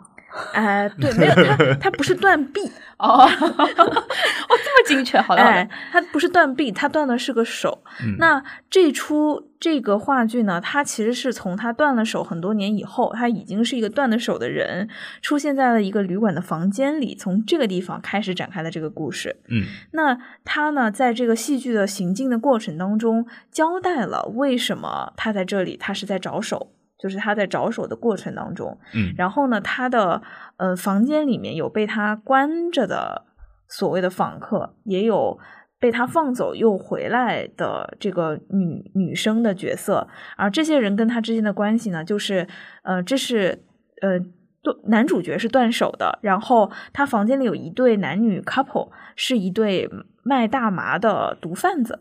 然后这个毒贩子呢，好声称自己手上有这个男主角的手，因此呢，他们就是男主角呢，就是一个暴躁，就把这个 couple 当中的男生给关起来了，放女生回去拿手回来。拿回来呢是一只黑人的手，而主角呢理论上是一个白人男性的角色，就明显不是自己的手嘛。嗯，然后呃，这个剧当中的第四个角色呢，是他们现在所入住的这个酒店的一个前台工作人员。然后呢，他呢是饰演了一个有一些神经质偏执狂的角色，比如说他甚至不愿意把自己叫做前台，因为他是个人，不是个台，类似这种。所以说，其实总的来说呢，这是四个都不是很正常的人物，也嗯就是所谓的社会当中的比较少数族群的人。嗯而在这个剧本的行进过程当中，他也稍微交代了一些人物的嗯底层逻辑吧，就是所谓他为什么会变得这么奇怪。嗯，然后在这个剧本当中呢，我当下看的感受就是，它虽然是一个发生在美国背景下的故事，但是它有一种很重的用英国人的视角看美国的感觉。嗯，嗯 就是对于我自己我个人来说，就是我的嗯学习的经历当中，有一年是对我的价值观有一些改变的，就是我在英国读过一年的媒体，在那一年呢，就是我们接受了很多所谓的 diversity media，就是关于媒体，不管是呃电视节目，还是呃音乐、戏剧、话剧、新闻、电视剧、综艺等等，如何去反映这个社会当中各种不同的组成。我们一直就是在研究这件事情，所以可以想见，在英国的社会当中，不管它实际上是否是一个所谓的绝对公平，嗯起码媒体人是经常会去想这件事情的，嗯就是这个照顾到少数人群。对，就是这个社会当中，比如说有百分之十的都是残疾的人口，可是为什么在我们的主流媒体上，关于残疾人口的媒体内容并没有占到百分之十？就是他们是失语的，嗯是因为嗯嗯他们是一个弱势群体，他们没有一个主控权。就包括说很多的，明明这个嗯世界上男女比例是接近五比五的，但是大多数的内容还是呃男性视角，是嗯男性领导人是媒体的所谓的发声者，对，很多时候是在考虑这些东西。因此，放到从英国人的视角去看美国的文化，美国因为是一个移民国家，它在最早的时候，如果你去强调大家不同的身份，所谓的 identity 的话，嗯嗯会变得很难掌控。嗯因此，在美国的很多年的文化背景叫 melting pot，、就是所谓的大熔炉。嗯因此，在美国呢，你当时大熔炉的时候，其实大家是在求同存异。因此，那些更占主流的人群会变得越来越主流，越来越嗯走上被更多的人看到。那大家只看得到那些更主流的人，而所谓的没有能够融进来的这些部分就会边缘化。因此，嗯其实到现在为止，我们去美国还是能够感受到他们的所谓的嗯弱势群体是更加容易被抛弃、容易被看不到的。嗯包括一些嗯所谓的主流人群对于弱势群体之间的不公平和不公正是容易不被发生的。嗯嗯，因此，就是在这样一部所谓的断手思成这样的戏剧作品当中，他甚至对于这个手是怎么断的，他有两种不同的交代。嗯一种交代是他小时候受到霸凌，就是被其他的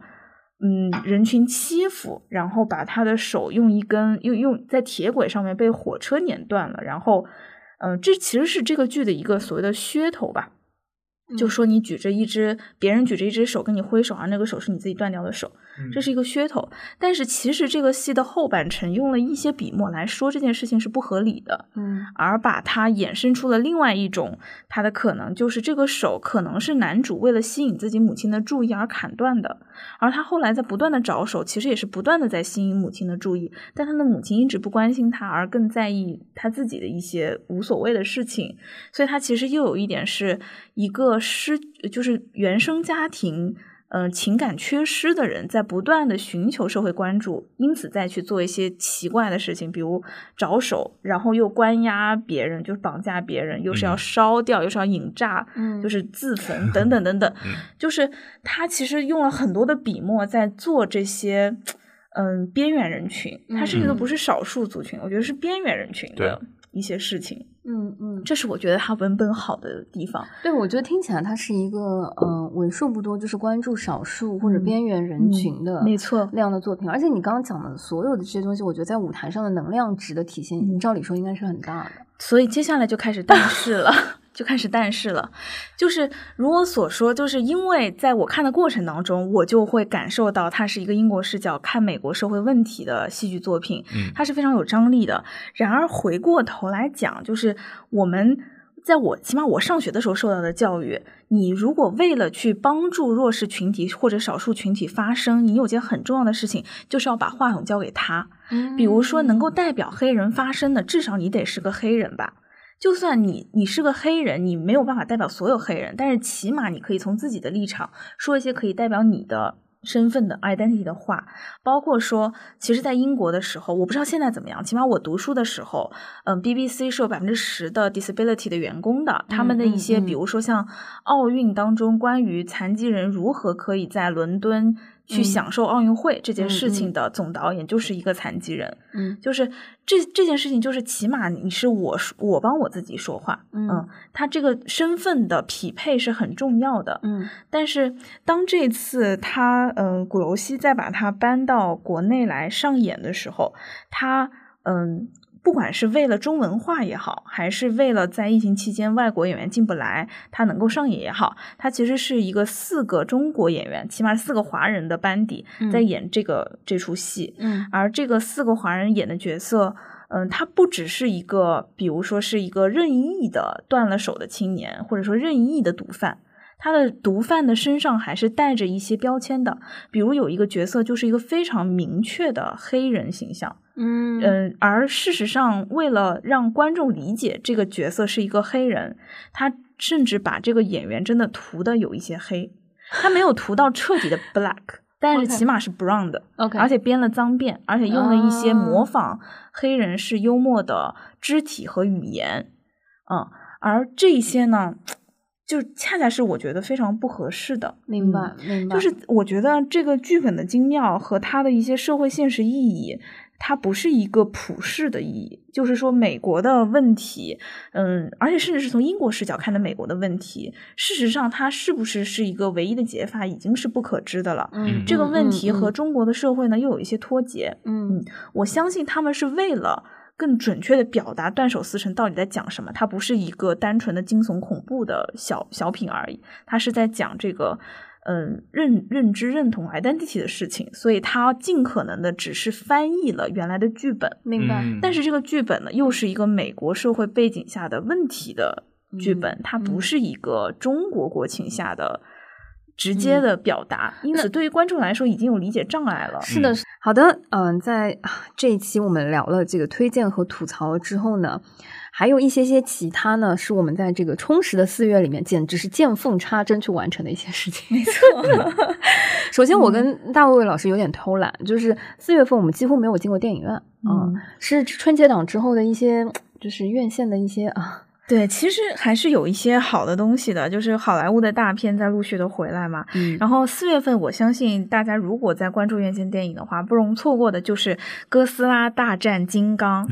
我跟你说，一看这个名字呢，我真的基本上就不会 去是吧？就是像这种类型的片子，恰恰就是我会走进院线看的、嗯对，因为要看那个音响和没错，就是它的特效和震撼非常的重要。嗯、说实话，之前的几个所谓的叫什么 Giants 的系列，这个宇宙的一些片子，我都感觉一般般，因为就是嗯。我会趋向于一些好看的东西嘛，金刚和哥斯拉明显都不是那么好看的。这长得不好看。对对对，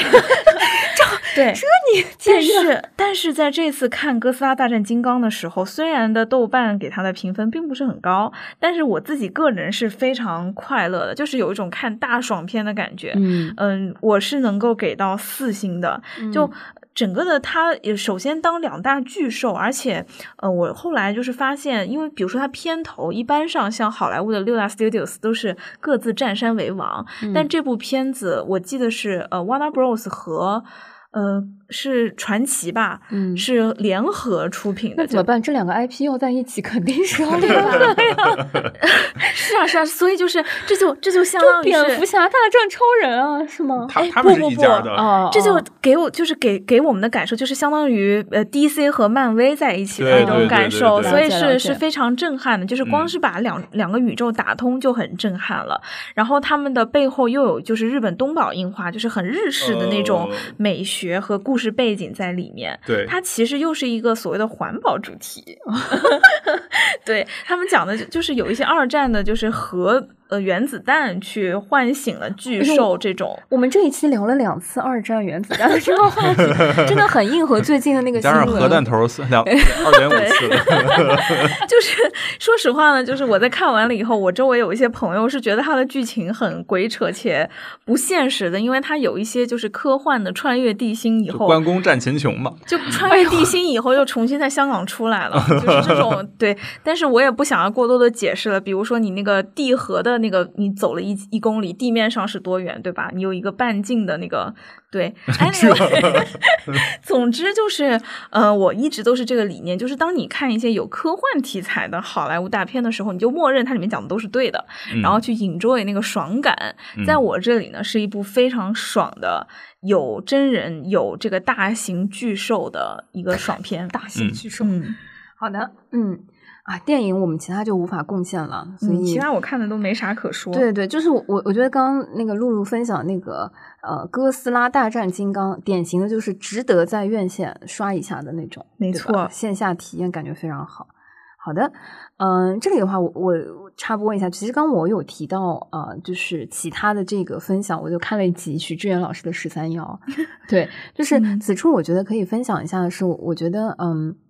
采访赖声川老师的这一期，嗯。其中有一个细节是，呃，我觉得很有感触的，就是赖声川老师有提到说，其实他在美国学习的那段时间，在中餐厅打工，嗯。是有帮助他，呃，能够很好的去了解人是怎么样生活的，或者说观察这个社会和这个世界。嗯。他说，其实做戏本身就是呃去呈现人的部分，你只嗯。有把真实的人是怎么生活的给了解了、摸透了，其实才在舞台上能够真实的还原人嗯是如何生活的，才不会把舞台和人有很强的那种割裂、嗯 抽离的距离感。所以，好好生活本身，嗯、对于创作也好，对对于理解创作也好，都是有很大帮助的没。错，所以，哎，这一期那个十三幺赖声川老师的部分呢，我觉得我也会推荐一下。嗯，小小都开始推荐节目了，那我就 推荐一部电视剧。哎，竟然有这一天！哎，对，其实我是一个就是一直在看日剧的，基本上每一季的日剧呢，我都会至少追三到五部吧。然后现在刚刚开始上的，其实应该算是春季还是夏季？春季吧，就 Q 二的这个日剧档。怎么跟哎，不要把那个工作的那一套啊，就虽然呢，就是其他呢也有一些好看的，各有各的好看的点，但是呢，我想要推荐一个给我们的所有的听众，我相信你们会喜欢的，就是这一季有一个叫《短剧开始了》的日剧，然后呢，卡斯不一般，呃，菅田将晖、神木隆之介，再加上有村架纯，就是你这个光是卡斯就已经能够感受得到，其实非常用心。对对，而且就是说实话，就是一线偶像这种，对吧？就不会有什么问题。而他讲述的呢，是在嗯日本的年轻的舞台演员的故事。哦嗯，他讲述的其实有一点类似于，就是呃三有有三个高中的好朋友吧，其中两个人学习什么的也一般，然后嗯在有一次文化季上面，就是类似于文化表演节吧，上面嗯演了一个二人的导搞笑小品，就有点嗯类似于搞笑小品，但是嗯大家可以想象一下，就是偏日式的那种舞台表演。嗯嗯，然后呢，在当下，在演完了以后呢，虽然没有什么观众，可是之后呢，有一个学校里面一直都对他们非常严厉的老师跟他们说，其实你们这个东西做得很好。嗯，然后呢，这个两个朋友就在讨论说，既然我们学习也不是那么好的，就别考大学了吧，我们说我们就相声吧。就是我们专职做这个搞笑演员。嗯就是日本哦其实是有一个搞笑演员这个门类的，哦他们基本上就是在演这种搞笑小品，嗯然后出名的方式就是上综艺节目，变成哦就是类似于、看到过对类似于 Gagman 出道嘛，嗯对，然后呢，这个嗯、所谓的这个演员，也就是演短剧的这个，就是这个两个人，再加上后来他们又收留了一个，嗯、之前是有比赛有成绩，但是因为年龄的原因，比赛比不出来了。他们的嗯另外一个朋友也是没有读大学的，嗯拉到一起，三个人开始做这个搞笑短剧，但是呢，一直都不成功。就是他们在嗯出来之前，跟家里是规定说，我要在多少岁之前出名，如果不出名的话，我就回家。嗯眼看着就要到了这个年龄段，还没有出名。而在快要到这个年龄段，马上就要解散回家的时候，他们遇到了一个嗯餐厅打工的女生，就是这个女主角。嗯，然后是围绕着这四个人发生的一些嗯故事，嗯，所以大家可以想见的是，它跟一般的日剧只是单纯谈恋爱不同，它谁跟嗯，你一个日剧啊，专业户对，因为我很喜欢看谈恋爱的日剧，哦，好的，就是甜甜的，嗯。但它这个其实是有一点沉的，因为它讲的嗯。是一些很现实的所谓的追梦的男孩子的事情，嗯然后他们追的就他们的这个梦想又不是那么主流大众，不是说嗯。唱歌跳舞这么有 idol 的感觉，因为嗯。演搞笑艺人也好，短剧也好，其实都是一些有点朴实的、很小剧场的东西，而且是很嗯难看到希望的。嗯。嗯，包括就是，呃，女主在第一次看到他，他们对他们慢慢有兴趣，又不好意思问他们名字，就开始在网上搜索这个组合的名字，找遍了大的搞笑艺人经纪公司，都找不到他们三个人。最后，在一个音乐公司的艺人名单的最后，看到了这个三个喜剧演员。嗯，就是很多这样的小的事情，都让人觉得。有点心酸，有点想看们看他们未来会怎么样。嗯，嗯我们录节目的这一期，他们就这个电视剧应该是才播到第二集还是第三集吧？这你也敢推？就是我都会，就是你知道很容易，嗯，呃我知道，但是我是觉得这个题材其实对于大家来说是比较少见的。嗯然后，嗯日本其实有很多这样的小型的艺术形式是跟国内会有一些不同，也是嗯、呃我觉得挺有意思的。嗯你知道，就是刚露露在讲这个的时候，我就觉得是一些偶然的巧合嘛，跟我们这一期推荐的嗯 Tick Tick Boom 简直是对有一点是开篇聊的，就是简直是互文了，就是非常像。嗯就是刚刚讲到，嗯，我觉得有三个点是可能类似这一类作品里面，就无形中会跟我们产生连接和打动的。嗯第一个就是到了某一个时间啊，到了某一个年岁啊，如果没有成功，或者说没嗯有达到你要不要再坚持？嗯就是这个是始终在这一个呃人群、嗯或者说我们心中都会有的一个问题。嗯。第二个就是，如果你追求的这个东西它没有那么大众，嗯。它没有那么容易成嗯。功，你还要坚持吗？嗯。就是我觉得其实这两个嗯作品都有一个呃解决方案，就是抱团，就是这个是 真的是无形中就会觉得说很很感慨的那个部分，就是音乐剧在当时也不是一个非常主流的、容易成功的，嗯、当然跟比如说拍电影啊或者说唱歌啊比起来，当然在呃日本艺能界搞笑艺人这一块肯定也不是一个非常主流和大家就是更受到尊重、更会选择的一个一个部分，所以哇，就是无形当中竟然形成了一些互文。对，再给大家一些加分，就是让大家相信，虽然只出了两三集，但可以继续看下去。两位主要的导演，一位导演呢是《行骗天下》这个系列的导演，嗯嗯然后还有一位导演呢是导过《明天妈妈不在》，就是当时非常感人，包括卖房子的女人，嗯嗯包括我命中注定的人，都是一些所谓的大热。嗯，嗯剧集的导演就是品质保障的，对，反正行骗天下那个时候就是呃电影节要买票的时候，根本就是抢不到。对对对，嗯，嗯好的，好，这一部剧我感觉就是我也种草了，回去是要看一看的那种。嗯啊，好的。除了这个之外呢，我们 还有其他，就是 呃，说了我们这个撕票体验啊，就是一些线下的体验。四月份呢，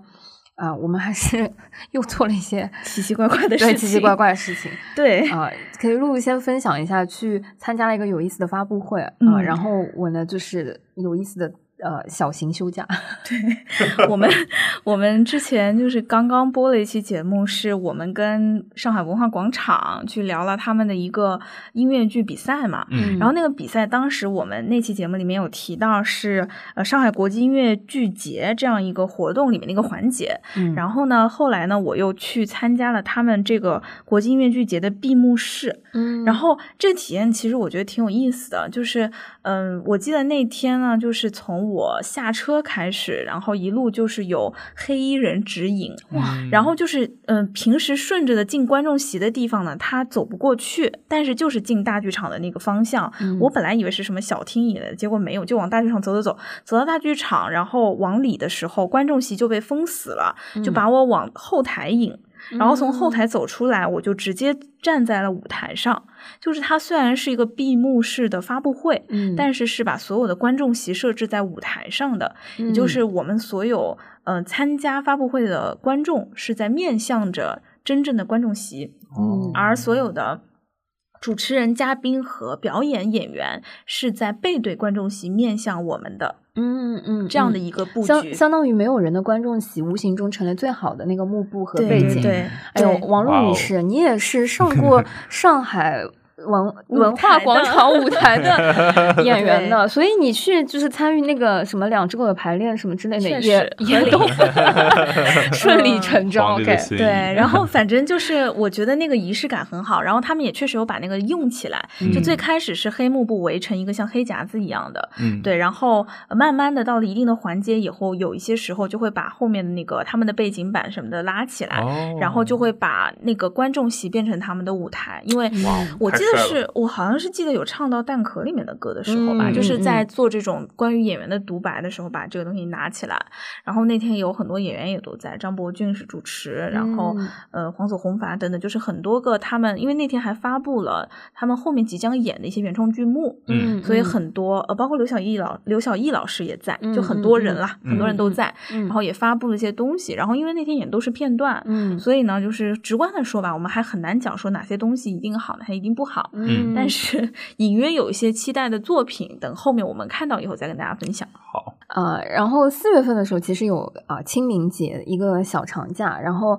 啊、我小小的休假就去了一趟婺源。嗯嗯、其实婺源我想去很久了，我当时就觉得清明节的时候，其实去婺源我很怕会堵，或者说人很多，想要嗯有意识的避风。啊、但没想到就是自己在那边开车，就是自驾的时候呢，呃，以为可以看到满山遍野的油菜花，发现说，呃，四月份清明节的时候呢，呃，基本上黄色已经没有了，我只能看到菜叶子，啊，所以就是可能春天在不知不觉当中竟然已经过去了。对，就是我非常的 惊讶。然后可能也是因为这个原因，所以就是我整个路途上没有觉得特别的堵。但是特别有意思的是，我原先安排的一些景点，嗯就是可能啊、单场门票在八十啊，什么一百多的那些景点。呃，我我最后在呃，因为清明节一共三天嘛，我我最后两天行程里面就全部都划掉了，反而是在路上开车的时候，就是啊、婺源一号公路啊，或者说沿嗯啊、沿整个公路上的一些村庄啊，啊、或者说啊、一些不用 买门票的景点，都给了我很多的惊喜。嗯呃，比如说乡村呐、或者是嗯城市待久了的那种感受，就 也没有遇到什么特别多的人，然后嗯反而是自己去啊、爬爬山，或者是放空的感觉。对，在村里面走走的那种感觉，反而是更更舒适、更惬意的。所以啊，就是呃，这一次 因为清明节的时候也没有什么高速公路的收费啊、然后这个票呢撕的不是很成功，我不得不说，所以我就是我觉得最棒的那个体验都在路上不需要撕票的这个过程。意 外的收获，对这个我实在是不得想啊、不得不想要分享跟体验一下。有的时候可能，尤其是一些旅嗯行和景点上的部分，做足了攻略，撕的那些票啊，真的是不想提。然后反而是没有撕的那些票，嗯、在路上自己在生活当中随意的一些嗯体验，我觉得是最惊喜的。嗯嗯好的，五月份我还会有哪些呢？啊、要么暂时也不剧透了，嗯所以呃，期待大家跟我们一起啊，五、月份的时候一起体验，以及呃，其实我也想提一下，如果有什么啊、想要推荐给我们去看，或者嗯说想要跟我们一起分享你的体验的这个部分呢，也嗯可以在留言区和在群里面跟我们一起交流。嗯没准呢，就是在啊、每月的。撕票收藏夹里面，我们可能也会分享一些我们听友小伙伴的一些特别的撕票体验。嗯，嗯和我们沟通的方式以及呃关于节目里有兴趣的问题，大家也可以查看我们的 show notes，我们会尽量的做一些备注。好的，好的谢谢大家，花过的呃钱没白搭，死过的票都算数。我们下期再见，拜拜。三番故里，窗外雨滴打破细碎的玻璃，与你相遇是在一个单纯美好的世界，而在编织那天，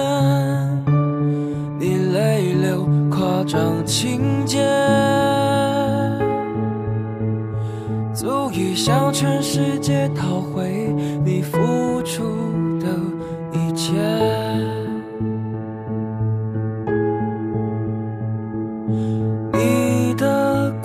是存在一个需要密码的盒子，纪念时刻打开却会冒出一阵阵白烟，像是警告自己，不能屈服，向往从前。天变地变，我们的爱也变。而我在这座城市遗失了你，顺便遗失了自己，以为荒唐到底会有结局。